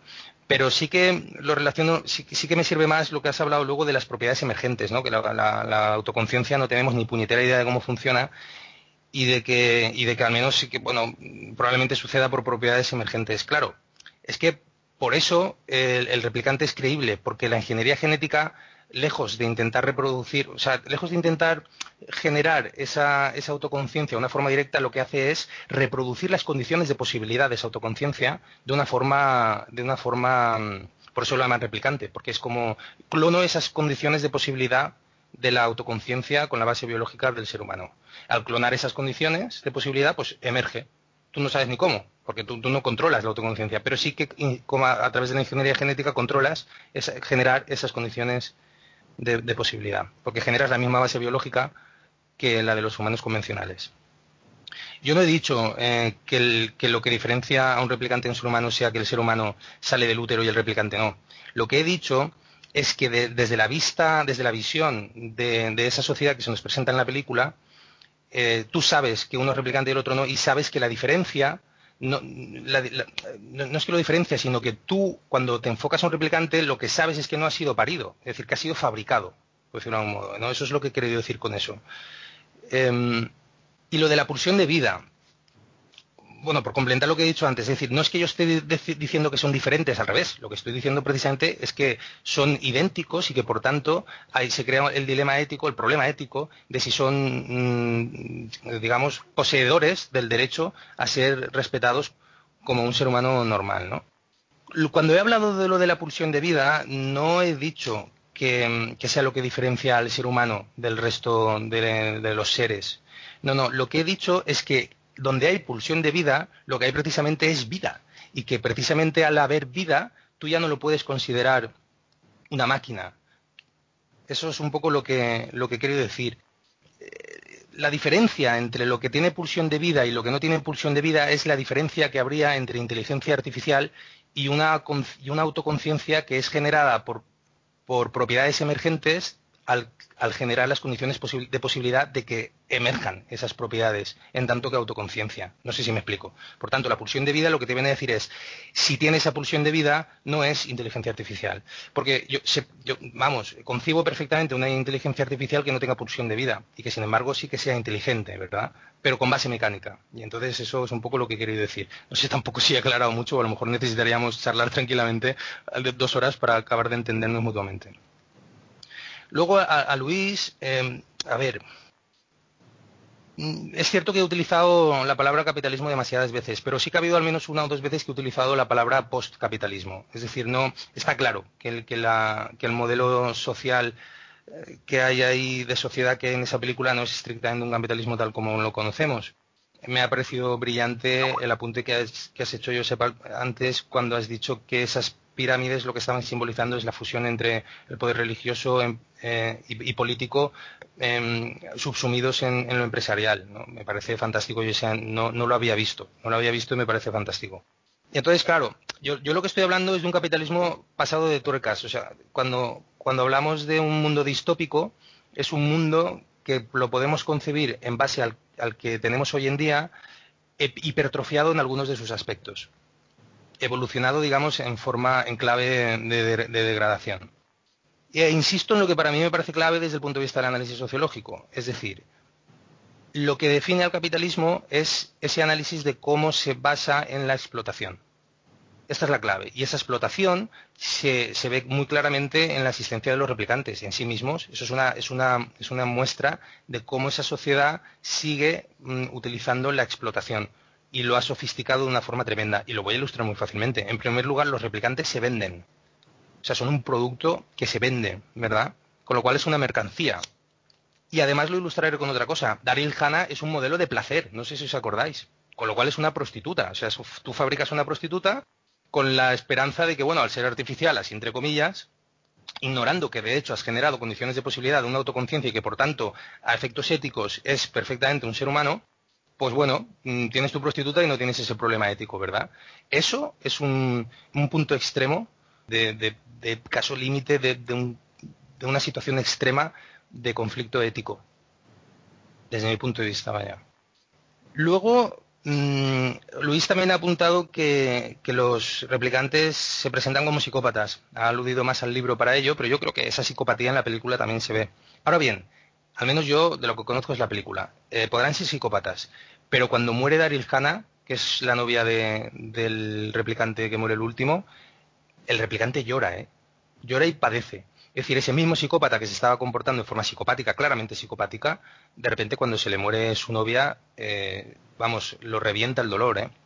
Con lo cual, vuelvo al análisis que hago antes, es decir, son psicópatas porque tienen de facto ni cuatro años, con cuerpo y capacidades cognitivas de un adulto desarrollado y entonces básicamente es que son unos niñatos. Es decir, de hecho, cuando eh, sabemos que las etapas de evolución psicológica de los niños pasan por eh, estadios en los cuales el egocentrismo se desarrolla de una forma extrema, ¿no? Con los niños que lo quieren todo ya, tal, tal. Claro, tú eso vas creciendo, todavía no tienes el poder físico de un adulto, tienes que ir asumiendo límites, vas siendo socializado y digamos que todo eso se pule. Freud analiza, esto claramente. ¿no?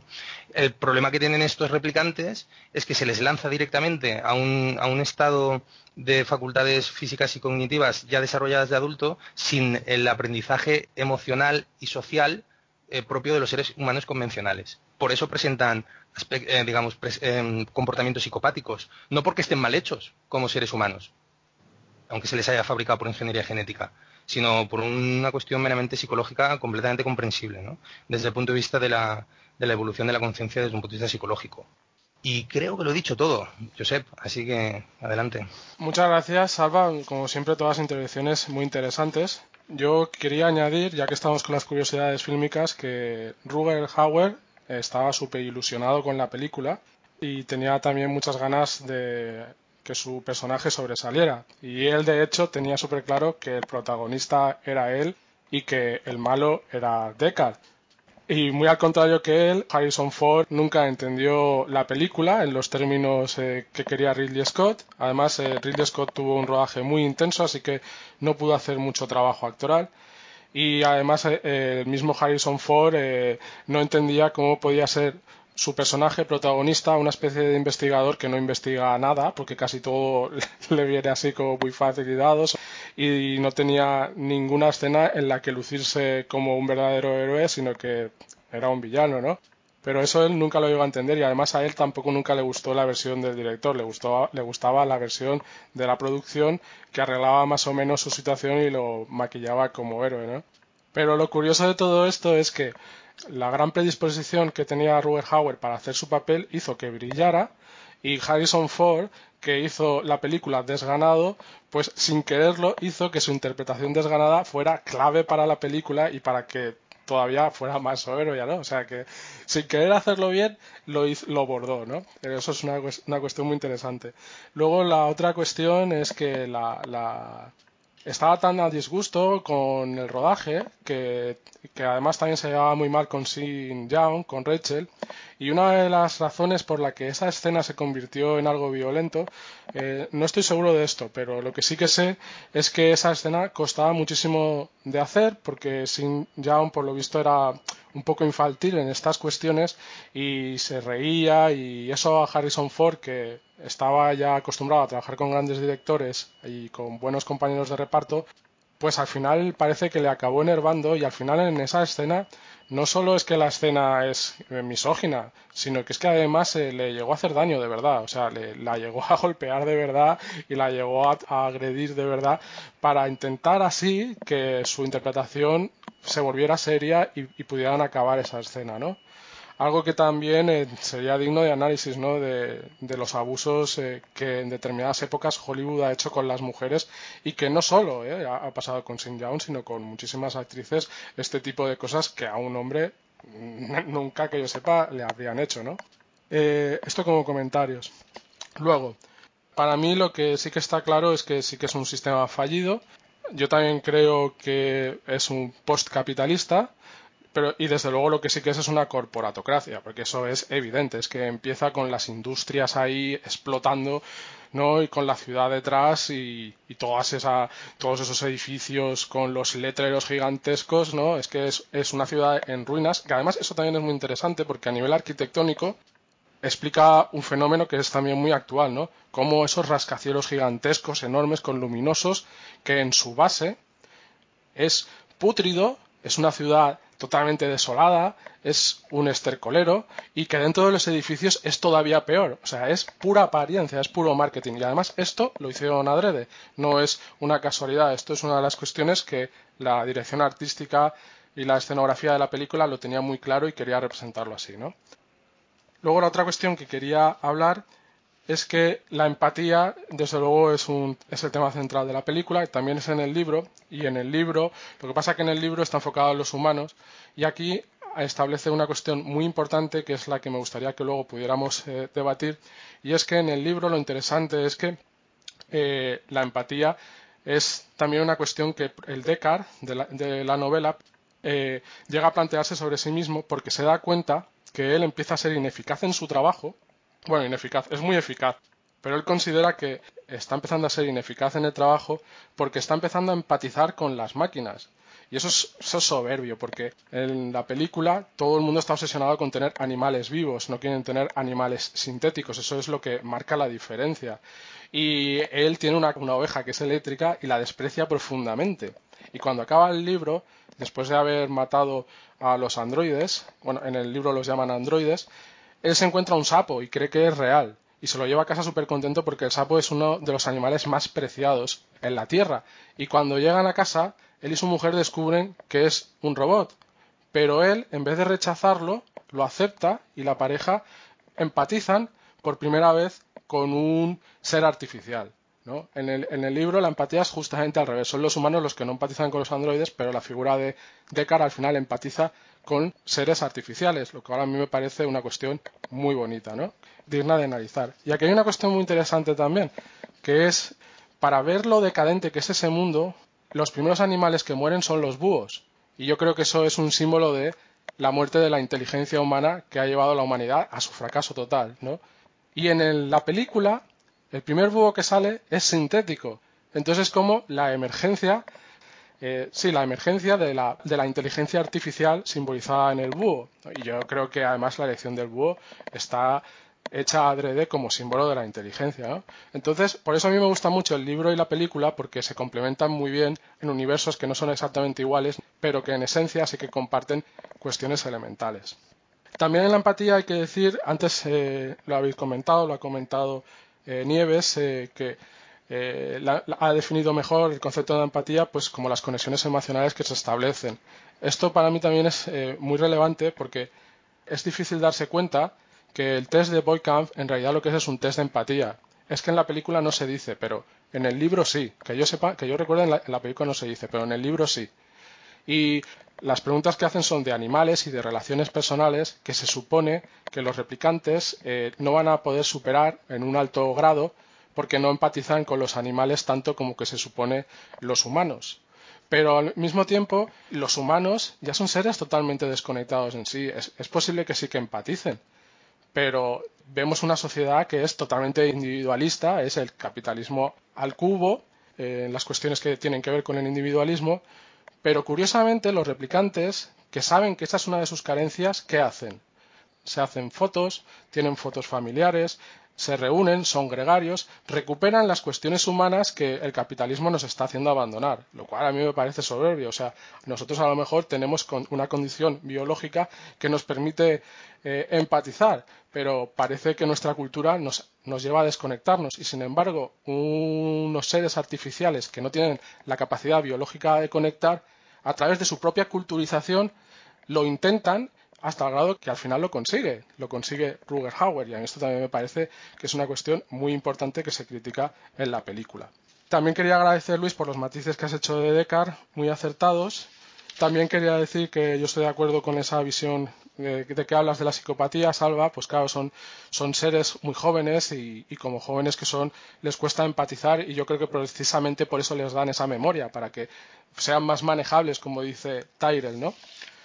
Y ya no quería decir mucho más de esto, lo único que sí que quería decir es que recuperando un poco todo esto de lo real, no real, lo auténtico o, no auténtico, eh, esto también nos sirve a nosotros, tal como sucede en la película, para despreciar los derechos que tienen otros seres vivos. En la película la metáfora es muy clara con los replicantes, pero nosotros, a día de hoy, tratamos al resto de especies eh, como si no tuvieran derechos. Hay quienes además lo afirman así de manera literal. Y además eh, la discusión se establece en categorías, ¿no? En la categoría es que nosotros los humanos somos conscientes y los animales en realidad en nuestro mundo contemporáneo se tratan como si fueran androides, se tratan como si fueran replicantes, como si no importara nada. Están ahí para que nos los comamos, los matemos y nos vistamos con sus pieles, porque no son seres conscientes, o por lo menos no son conscientes al nivel humano, ¿no? Entonces, a mí también me gustaría que abordáramos esta cuestión, porque eso también nos lleva a la esclavitud, que se ha hablado aquí, y a cómo nos tratamos también hoy, ¿no? Y en la película eso se, se trata muy bien. Así que si quieres, eh, Nieves, te paso la palabra y continuamos. Bueno, respecto al tema de, de la inteligencia artificial, eh, simplemente señalar una cosa y es que eh, hoy en día pues se siguen eh, las dos vertientes de las que hablamos aquí, ¿no? Por un lado, la creación de algoritmos mediante lo que se llama el aprendizaje profundo, la creación de algoritmos de aprendizaje para simular el comportamiento humano y luego por otro lado es cierto que se está haciendo también pues una implementación de lo que sería una simulación de un cerebro humano con neuronas artificiales, etcétera, este tipo de cosas, simulación informática, vamos, y eh, que de ahí también podría surgir pues ese, ese, comportamiento emergente, ¿no? Es decir, que están abiertas las dos vías. Eh, bueno, quería comentar alguna cosilla más mm, rápido, que sé que estamos hablando mucho, pero bueno, tampoco hay que alargarlo.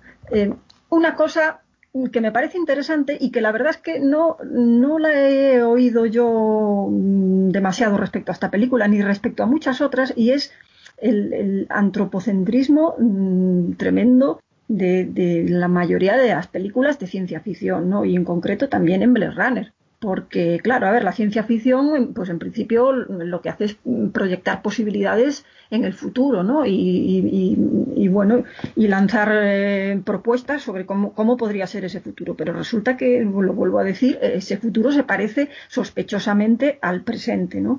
Y además resulta que somos capaces de irnos a otros planetas y, mandamos robots a otros planetas que vayan por nosotros, pues porque lo van a hacer mejor que nosotros y así pues tampoco ponemos en riesgo nuestras vidas y ese tipo de cosas, pero claro, no nos vale un robot cualquiera, sino que tenemos que darle forma humana.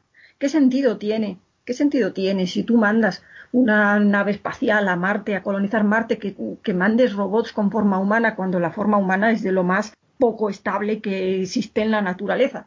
O sea, no, no, tiene sentido ninguno. Y sin embargo, no, bueno, no solo tienen forma humana, sino que, que estos estos replicantes que fueron creados o por lo menos son esclavizados, digamos, de esta manera, metidos en, esta serie de, trabajos forzados, pues resulta que eh, se les da el aspecto más parecido posible a un ser humano. Bueno, pues no tiene, no tiene mucho, no tiene mucho sentido, así tal como nos lo plantean de entrada, ¿no? Eh, bueno, eh, evidentemente esto sí tiene un sentido cinematográfico y es que genera el conflicto y que nosotros pues nos veamos en cierto modo reconocidos en esos seres y podamos y podamos entrar en ese juego porque si no pues no no habría no habría más que contar no un par de cosillas más. Una tiene que ver con el con el test de Volcán y es que lo que me pregunto yo es si el test de Volcán se basa en la respuesta emocional eh, ¿Estamos seguros de que los humanos pasarían este test, de que todos los humanos pasarían este test, de que la mayoría de los humanos pasarían este test? Yo es que eh, a, lo mejor no lo tengo tan claro. ¿eh? los psicópatas, desde luego, es muy probable que no lo pasaran. Los psicópatas son humanos, no lo son. ¿Qué hacemos con ellos? Los autistas pasarían el test. No sé, no, no es tan fácil, no es tan fácil diseñar un test para, para definir lo que es o lo que no es humano. Ya pasaba con el test de Turing. El test de Turing, que es el test en el que el test real en el cual se basó pues este otro, este otro test, pues es un test que, que lo que mide es la simulación la simulación del comportamiento humano, ¿vale? Pero es que, es que de verdad que hay humanos que no pasarían ni siquiera el test de Turing, ya no te digo este otro. Entonces, bueno, pues esa es una pregunta que lanzo y que, me parece interesante, porque a lo mejor estamos buscando algo, estamos intentando reconocer algo que en realidad pues no sabemos ni lo que es, entonces es difícil reconocerlo. ¿no? Una vuelta de tuerca en cuanto a esto me parece, por ejemplo, la, película de, Ex Machina, porque ahí tenemos ahí, ahí el test se transforma en algo mucho más fuerte, que es decir, mira, mm, te pongo, te presento esto, te lo pongo delante de ti, esto que ves es una máquina, pero aún así, aún así tú mm, me vas a decir si eres capaz de reconocer humanidad en ella. A mí ese test me parece realmente, realmente fuerte. Bueno, ¿y qué más quería comentar? Sí, tengo por aquí apuntado. Es verdad, esto, una última cosilla. Mm, yo creo que uno de los puntos álgidos de esta película de Blade Runner y que me parece una pasada y que, y que, no se incide demasiado en él es la escena en la que Batty mata a, su creador, ¿no? Me parece que es eh, el, punto en el cual el personaje pega un giro y se hace consciente de que su Dios, por decirlo de alguna manera, y que podíamos entrar en el tema de, de la interpretación de Nietzsche, que cuando hemos matado a Dios y este tipo de cosas, en, el momento en que, en que Bati se da cuenta de, que su creador le ha fallado porque no es capaz de alargarle la vida, que era lo que él quería, no es capaz de responder a sus necesidades, en ese momento él se da cuenta de que, de que, de que su creador es un incompetente, de que no es capaz de darle lo que él necesita y que él está completamente solo en el universo y de que está abocado pues a esa muerte que no puede evitar. Y creo que es ahí donde se produce ese giro, ese giro en el cual nosotros empezamos a ver al verdadero Bati, ¿no? a ver la humanidad que hay ahí dentro. Y bueno, simplemente nada, quería poner eso, remarcarlo un poquito, porque es algo que, eh, bueno, es una escena bastante, bastante fuerte, pero que yo creo que no se le da la importancia como ese discurso final que, que sí que es magnífico, pero que, que, realmente el origen está, yo creo, en esto otro, ¿no? que, tiene, tiene una lectura trascendental muy importante, porque en ese momento es cuando, es cuando el replicante pues, pues, se enfrenta a una realidad tremenda, a esa realidad tremenda que en realidad todos los humanos, pues en algún momento dado, pues nos tenemos que enfrentar. ¿no? Y bueno, nada más, lo dejo aquí. Muchas gracias, Nieves. Eh, Luis, te paso la palabra. Em, totalmente de acuerdo con lo que se ha hablado, ¿no? Y además ahora dándole vueltas con que en Blade Runner se está presentando un contexto postcapitalista exacerbado.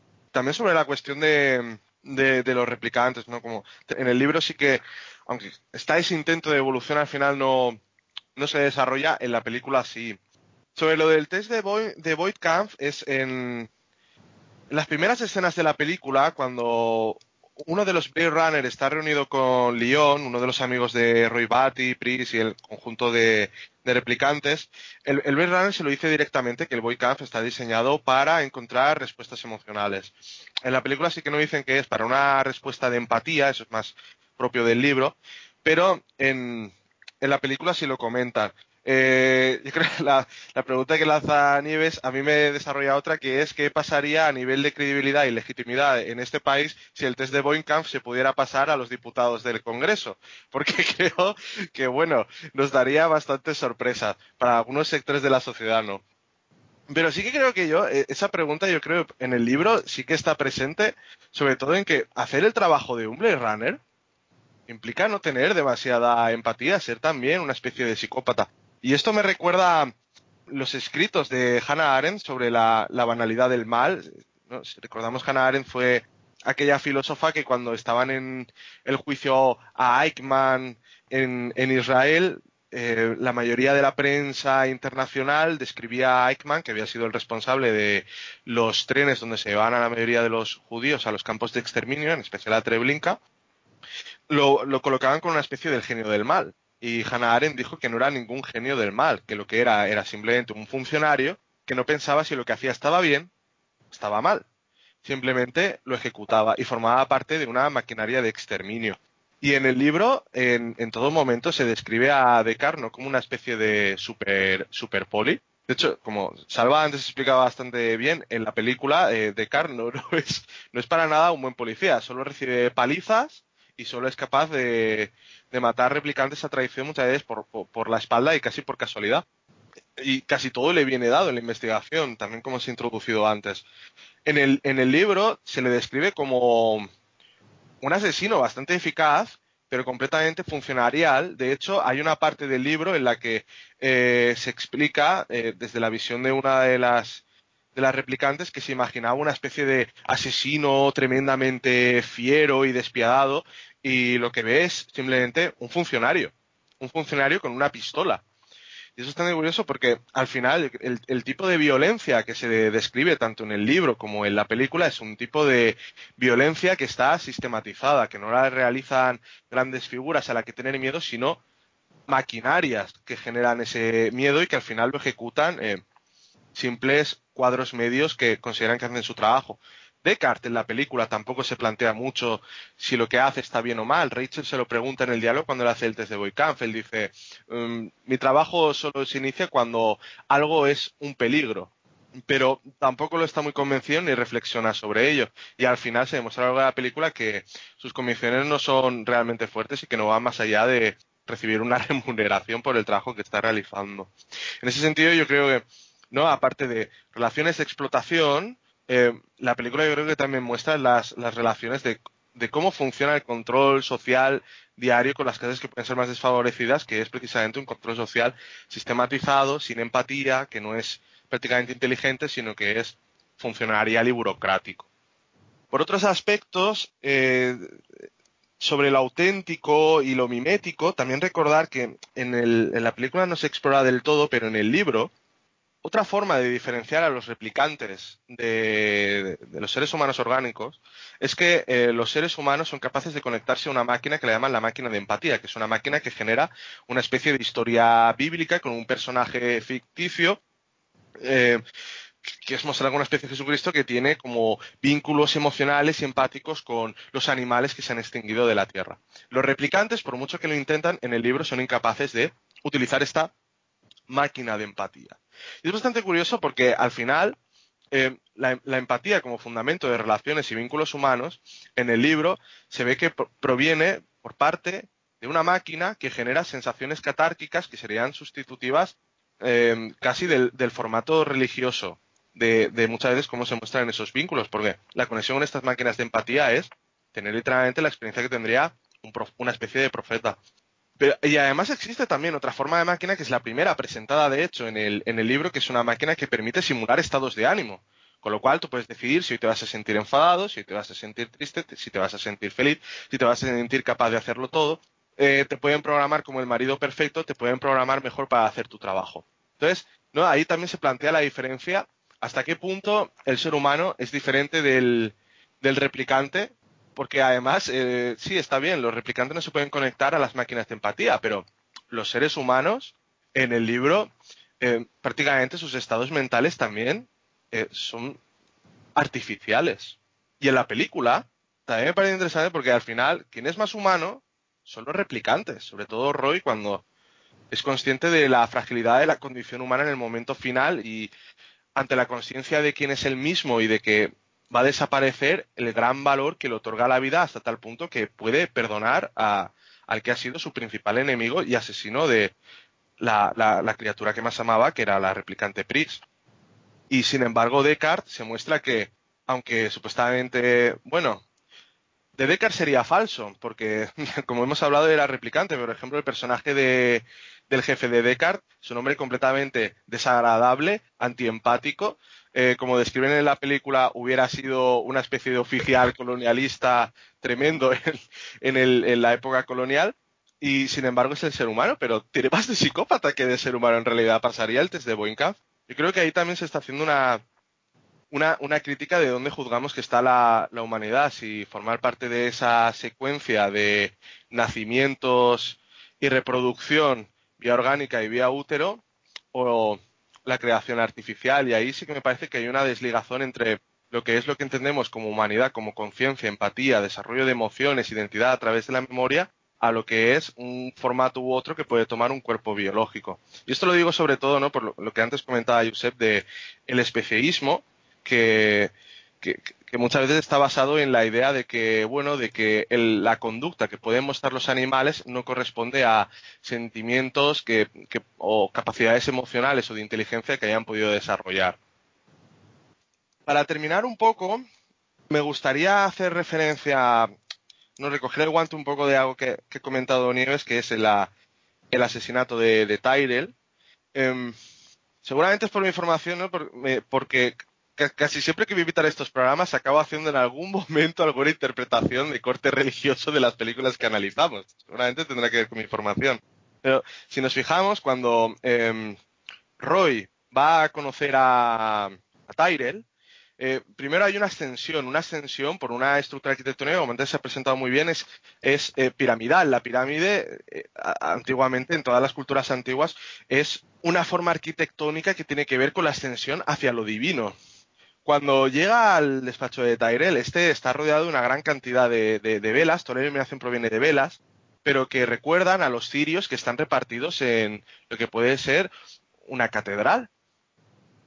Además, Roy denomina a Tyrell el dios de la biomecánica y le pregunta qué puede hacer el creador para reparar lo que ha hecho y va en busca de la inmortalidad.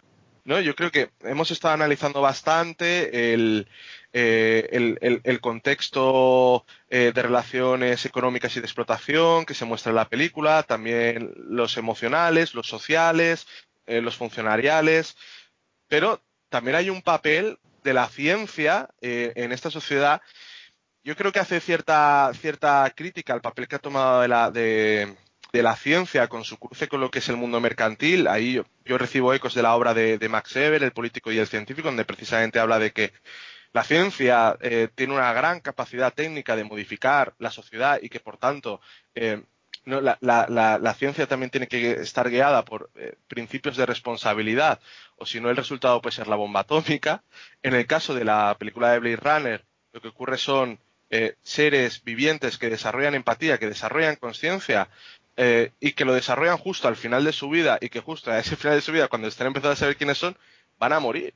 Lo que le pide Roy a su creador, en realidad, tiene bastante sentido. El argumento que utiliza Tyrell de que la luz que brilla con el doble de intensidad dura la mitad de tiempo, en realidad, desde un punto de vista científico, en los propios términos de la película, es una justificación pobre, porque en realidad sí podrían vivir cuatro años más de vida. El problema es que los ha diseñado así, como le explica Tyrell desde el principio, y una vez que el proceso biológico se inicia, ya revertirlo es imposible. Pero, claro, al final es una justificación pobre que lo que esconde es, eh, yo te programé para que vivieras cuatro años más y no pensé en las posibles consecuencias que tú podrías sufrir. O a lo mejor era, era como incapaz de pensarlas. También a Tyrell habría que pasar un test de Boyka. Esto para mí refiere un poco a, y ahí sí que cojo a Nietzsche y la muerte de Dios. Nietzsche muchas veces decía de la religión y de la ciencia que se erigían como verdades absolutas que a veces incluso estaban eh, más allá del bien y del mal. Y en cierta forma la figura de Tyrell ocupa ese rol, que es al final asesinado por, por Roy, que encarna ese papel del superhombre, que se da, se da cuenta de esa mentira, se daría cuenta de la incompetencia de ese propio creador y lo extermina en el acto porque ha descubierto que ese propio creador, que es fuente de verdad, también es un simulacro. Y de hecho, su bajada a la Tierra se ve muy bien simbolizada cuando él está en el ascensor, este va bajando y lo que vemos es cómo eh, las estrellas cada vez van quedando más lejos, también símbolo de lo divino, hasta que él alcanza la Tierra. Sin embargo, esto parece tener una reconciliación catárquica al, final de la película donde los estigmas que tienen las manos, que se hace por heridas para mantenerse consciente de sí mismo y mantenerse con vida, recuerdan a los estigmas de Cristo, y el momento precisamente en el que salva a Descartes y suelta su discurso, recordemos que él tiene entre las manos una paloma de la paz, que es un símbolo religioso que tiene que ver con la reconciliación, pero también con el renacimiento. Y justo cuando suelta esa paloma, después ese discurso donde él ama toda vida, en la película deja de llover y amanece, que es precisamente también un símbolo de, del final del gran diluvio y puede simbolizar precisamente para los personajes que están inmersos en la película una especie de nuevo comienzo tras pasar por el diluvio de la desintegración moral en una distopía técnica. Y con esto ya termino. Eh, muchas gracias, Luis. Eh, Salva, por favor. Sí, a ver, muy, muy poco que decir, eh, realmente. Yo ya he, gastado todos mis cartuchos. Sí que me gustaría apuntar una cosita. Bueno, lo primero que me ha fascinado el, el, análisis que acaba de hacer Luis, con, esa, con esas analogías religiosas, los estigmas de Cristo, creo que ahí tendría que pensar algo y seguro que, hay más recorrido. Muy, muy interesante, muy interesante. Hay un aspecto también de redención. Bueno, ahí se podría explicar, seguro que se podría analizar mucho más. Me, resulta completamente revelador, no, no, lo había visto eso. Eh, sí, yo sí que notaría también una cosa. Em, no, no, sé por qué pensáis en Nietzsche y en la muerte de Dios y no habéis pensado, o a lo mejor sí, en Freud y en la muerte del padre. O sea, en cuando, es decir, el momento en que el niño mata al padre eh, es, es un momento de evolución psicológica del ser humano, ¿no? Según Freud, eh, de las personas. Y eso es un momento de un salto de madurez. En el momento en que mata a Tyrell, como padre, a partir de ese momento es cuando vosotros mismos habéis analizado que, que, da un salto de maduración y empieza a poder ser empático, ¿no? Yo a lo mejor lo analizaría más por Freud que por el matar a, Dios de Nietzsche, ¿no? Y nada más, realmente, Josep, yo creo que no tengo nada más que aportar, al menos hasta hoy en día, sobre esta película.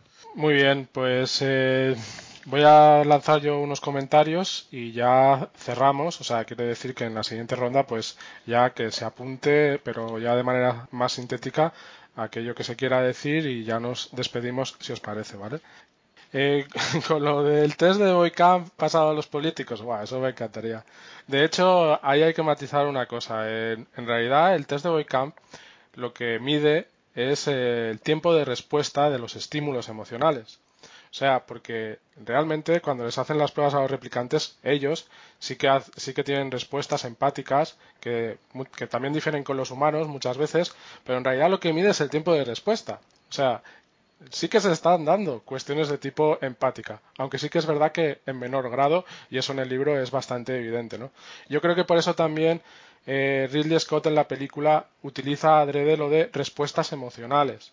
Porque si hubiera dicho eh, cuestiones empáticas, pues no es exactamente lo mismo, porque los, eh, los androides en el libro tienen emociones. Lo que pasa es que son emociones de, tipo individual, no son capaces de sentir las emociones de los otros, que eso es a lo que se refiere la empatía, a la conexión emocional. Y yo creo que por eso en la película no dicen respuestas empáticas, sino respuestas emocionales, para ya dejar una puerta abierta que sea mucho más abstracta y que conjugue la empatía que finalmente se va a dar y las emociones que desde luego se dan. Y a este respecto hay una cuestión muy importante. Roy Batty, desde luego, es el, es el personaje clave y es el protagonista. Y, para mí es así, ¿no?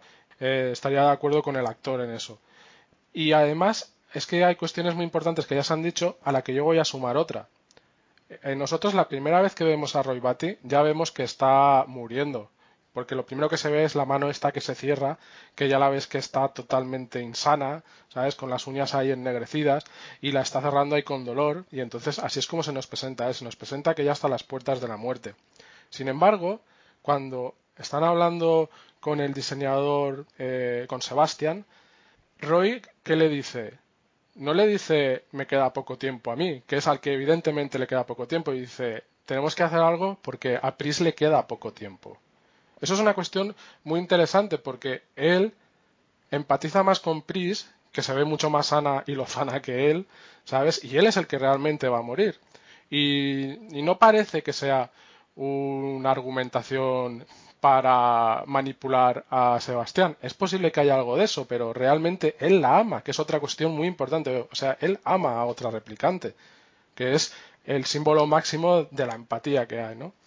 Y luego finalmente ya empatiza con los, con los humanos, que es ya eh, cuando cristaliza el éxito que ellos están buscando a nivel humano, porque es verdad que quieren vivir más, pero en realidad también se sienten como unos outsiders o como unos seres marginados porque no son capaces de empatizar y efectivamente, como se trata tanto en el libro y en la película, es lo que realmente marca la diferencia tanto para los humanos pero también para ellos.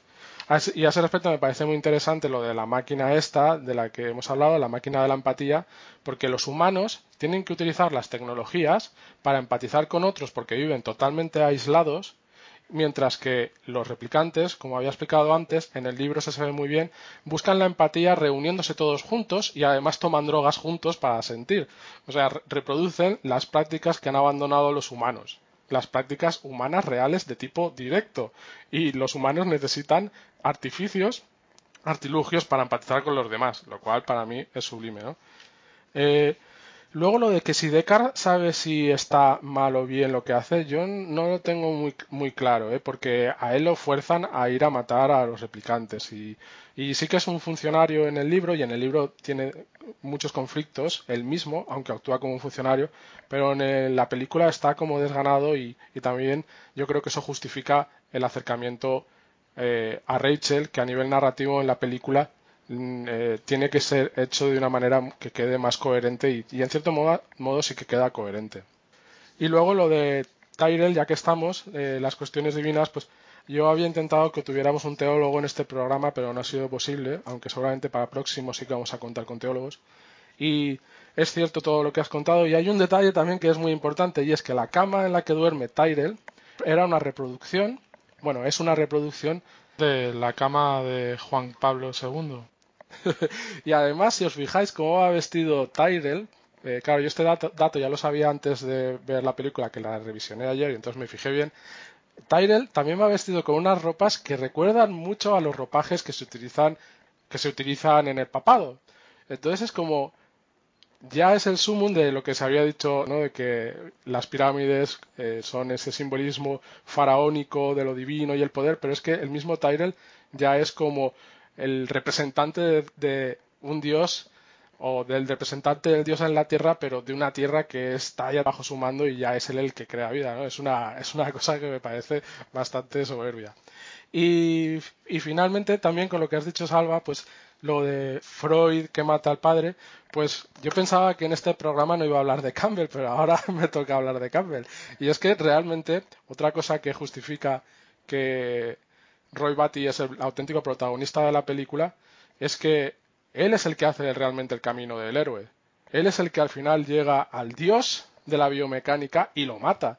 Y eso es ni más ni menos que los arquetipos clave que se utilizan en toda la mitología. ¿no? Y es muy curioso que se aplique el camino del héroe a un replicante, porque Descartes, desde luego, es el malo de la película. ¿no? Y con esto ya terminaba mi, reflexión y ya pues eh, cerraríamos el programa. Eh, os paso la palabra para que ya pues de manera sintética concluyáis con las cuestiones que creáis pertinentes y ya después nos despedimos. Eh, Nieves, te paso la palabra. Eh, yo poco más tengo que decir, la verdad. Simplemente, pues, apuntar que también me parece que sin ningún tipo de duda, pues Roy Batty es el protagonista indiscutible.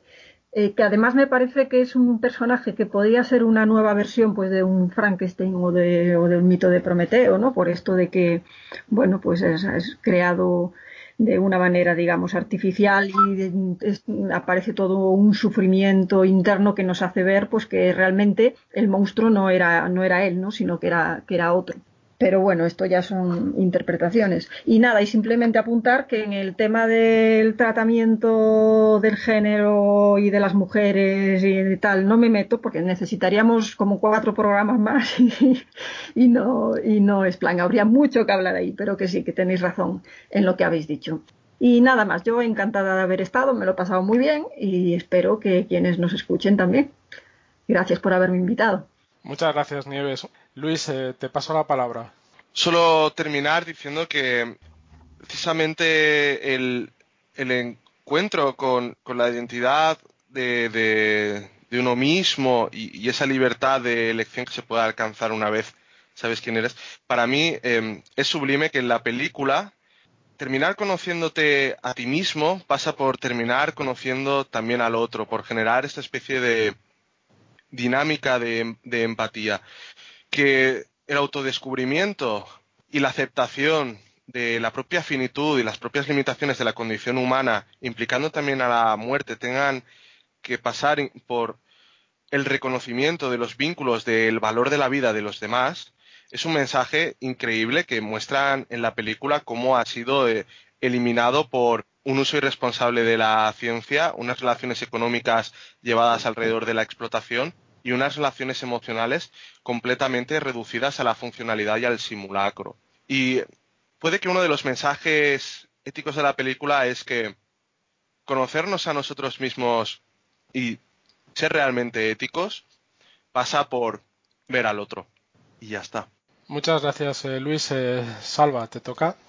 A ver, qué interesante esto que acaba de decir Luis, porque a mí me ha iluminado una lectura que a lo mejor él no ha explayado más, pero que quizá haya visto, y es el hecho de que, de que, a ver cómo, cómo, cómo explico esto. Em, lo de la mirada del otro, que acaba de decir Luis, Hegel lo analiza muchísimo, ¿verdad? Bueno, pues hay otra, hay otra dualidad, por decirlo así, que es la del amo-esclavo, que también analiza mucho Hegel, ¿no? Y en esa relación amo-esclavo, eh, Hegel paradójicamente acaba concluyendo que quien tiene la mejor parte desde un punto de vista de capacidad para tomar conciencia de sí es el esclavo, ¿no? Y yo creo que en esta película esto se ve, Luis, no sé si estás de acuerdo conmigo, porque precisamente todos aquellos que se supone que son los, los, amos, eh, tú mismo has hecho algunos comentarios antes diciendo que, bueno, a lo mejor Tyrell no pasaba el test de, este test de psicopatía, o sea, de, el test este de, no sé cómo se dice, ¿no? Y, entonces esto te hace replantear que a, lo mejor aquí también está esa lectura hegeliana. Eh, los, replicantes son los esclavos, que lo hemos estado analizando a lo largo de todo el programa, y precisamente al final demuestran ser capaces de tomar una conciencia de sí y, del sentido de la existencia y de su tragedia superior a esos amos que, digamos, dominan ese mundo poscapitalista, ¿no? Muy interesante. Y luego, a ver, otra cosa em, que quería apuntar y es que no se entiende muy bien, al menos en la película, por qué Deckard se siente forzado a hacer el trabajo que en principio no quería hacer. Eh, yo, eso en la película a mí no se me acaba de quedar claro. No, no sé si el, el, policía le dice algo así como. Eh, es que la vi subtitulada y ahora no sabría muy bien, pero a mí no me quedó claro ¿no? de lo que le dice el policía, algo así como si no haces este trabajo no eres nadie o algo así. Y no se acaba de entender muy bien si es una cuestión de meramente orgullo como de gallito o, no lo sé. En el libro a lo mejor se aclara más. Vale, yo apuntaría simplemente, ya para, conclusión, las que yo considero que son las dos claves, ya a modo de resumen. Una, la que entiendo que es esa crítica a una sociedad poscapitalista y degenerada éticamente, que ha sofisticado la explotación en una relación de esclavitud con su propia especie de una forma simulada. ¿no? Eso como, como, como muestra máxima de la, de la decadencia de una sociedad. Y luego la cuestión existencial en sí mismo, como último tema, como, como el segundo de los puntos eh, por a mí claves de la película, la cuestión existencial, de que somos seres para la muerte, y esto va en relación a lo que acabo de comentar, de cómo el esclavo acaba tomando conciencia de sí, de la existencia más allá incluso de lo que su amo sería capaz. Y nada más. Un placer, ¿eh? La película, o sea, digo, el programa sobre esta película ha sido fantástico. Muchas gracias. Muchas gracias a todos. Eh, yo la verdad es que también con respecto a lo de Descartes, esa parte no está demasiado bien justificada en la película. Yo creo que sí que es un poco. Quizás se podría justificar en, que en los implantes de memoria, y esto sería muy interesante, ya tiene incluido ese conflicto, como anticipando ese conflicto que pueda tener, pues ya se lo ponemos en los implantes, lo, lo manipulamos como nosotros queremos. Quizás podría tener en esos implantes de memoria que él ha intentado otros trabajos y ha sido un fracaso, y en eso es lo mejor y eso la verdad es que sería una medida de control, si lo piensas, bastante inteligente, porque no tienes que lidiar con eso una vez lo creas, sino que ya lo has lidiado antes a nivel de programación. Y por eso cuando le dices que no vas a poder hacer otra cosa, él pues dice, bueno, pues en realidad es que es verdad, no sé hacer otra cosa.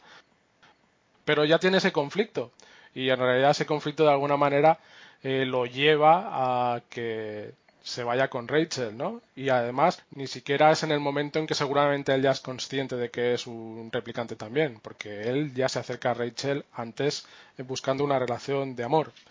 Y nada, yo solo quería decir que el mismo cine es un simulacro, y aún así nosotros empatizamos con el cine, empatizamos con seres que son totalmente ficticios, ¿no? Y yo creo que esa es una cualidad humana que es de las más nobles que tenemos y que es pertinente que se utilice en la película como un distintivo de otros seres que no pudieran tenerla, pero que por desgracia, como se muestra en la película, la estamos perdiendo y en vez de intentar que seamos unos seres humanos cada vez más conectados, lo que estamos yendo es a una sociedad cada vez más desconectada, que sin embargo utiliza el artificio del cine para conectar como los humanos que en el libro utilizan la caja de Mercer. Y con eso concluía y muchas gracias por haber participado en este programa. Como siempre es una pasada el participar en estas discusiones porque se aprende un montón y Nieves te agradezco mucho que hayas te hayas unido porque la verdad es que las cuestiones de inteligencia tal como las has explicado, las cuestiones científicas tal como las has explicado, pues yo las desconocía y, y ya las sumo pues a mis conocimientos amateur sobre estas cuestiones. Nieves, muchas gracias por haber venido. Ojalá nos veamos seamos en más programas. Si quieres, despídete y dinos dónde te podemos encontrar. Pues eh, gracias a vosotros de nuevo por haberme invitado y pues la verdad es que no estoy en muchos sitios, así que me podéis encontrar en Facebook y en pocos sitios más. Muchas gracias Nieves. Luis, otro placer, te lo he dicho en otros programas, me encanta que participes y que podamos continuar las discusiones que mantenemos cuando estamos en familia, también por lo virtual. Eh, despídete si quieres y dinos dónde te podemos encontrar. Muchas gracias, Josep. Eh, para mí, oye, eh, me gustaría decir que ha sido súper interesante las explicaciones sobre inteligencia artificial que ha lanzado Nieves. Yo no he replicado ni analizado ninguna. Debo reconocer que soy un absoluto ignorante en la materia, pero que me ha despertado bastante el interés. Y también, como siempre, me ha encantado de las conexiones de ideas y las críticas muy afinadas que realiza Salva, que siempre alimentan el debate y, como siempre, tu, dinamización, Josep. Eh, me podéis encontrar en, en Twitter en, la dirección arroba y espero estar en muchísimos más programas. Muchas gracias, Luis. Bueno, lo de dinamización, la verdad es que no dinamizamos mucho. Bueno, no dinamizo mucho este programa, la verdad, pero, pero gracias en cualquier caso. Eh, Salva, un placer eh, como siempre. Sé que has hecho un gran esfuerzo para estar en este programa, que tienes mucho lío y yo te lo agradezco enormemente porque la verdad es que tu aporte siempre hace que el programa tenga mucha calidad. Así que, si quieres, eh, despídete y dinos dónde te podemos encontrar. Pues muchas gracias, Josep. Ha sido, ha sido un placer. Le voy a robar horas al sueño, pero con muchísimo gusto. Oye, dinamizas mucho mejor de lo que te crees, ¿eh? porque esos comentarios que metes tú como un interviniente más le, dan un, un, movimiento hacia adelante al programa fantástico. Y Luis y Nieves, un placer haber compartido con vosotros, de verdad. Pues nada, me podéis encontrar por Facebook y pues por el, por el Politeia de Ivos, que la verdad que últimamente lo tengo un poco desatendido, pero bueno, como, como siempre. Gracias, Josep. Gracias a todos y nos vemos en el próximo programa. Bueno, nos oímos.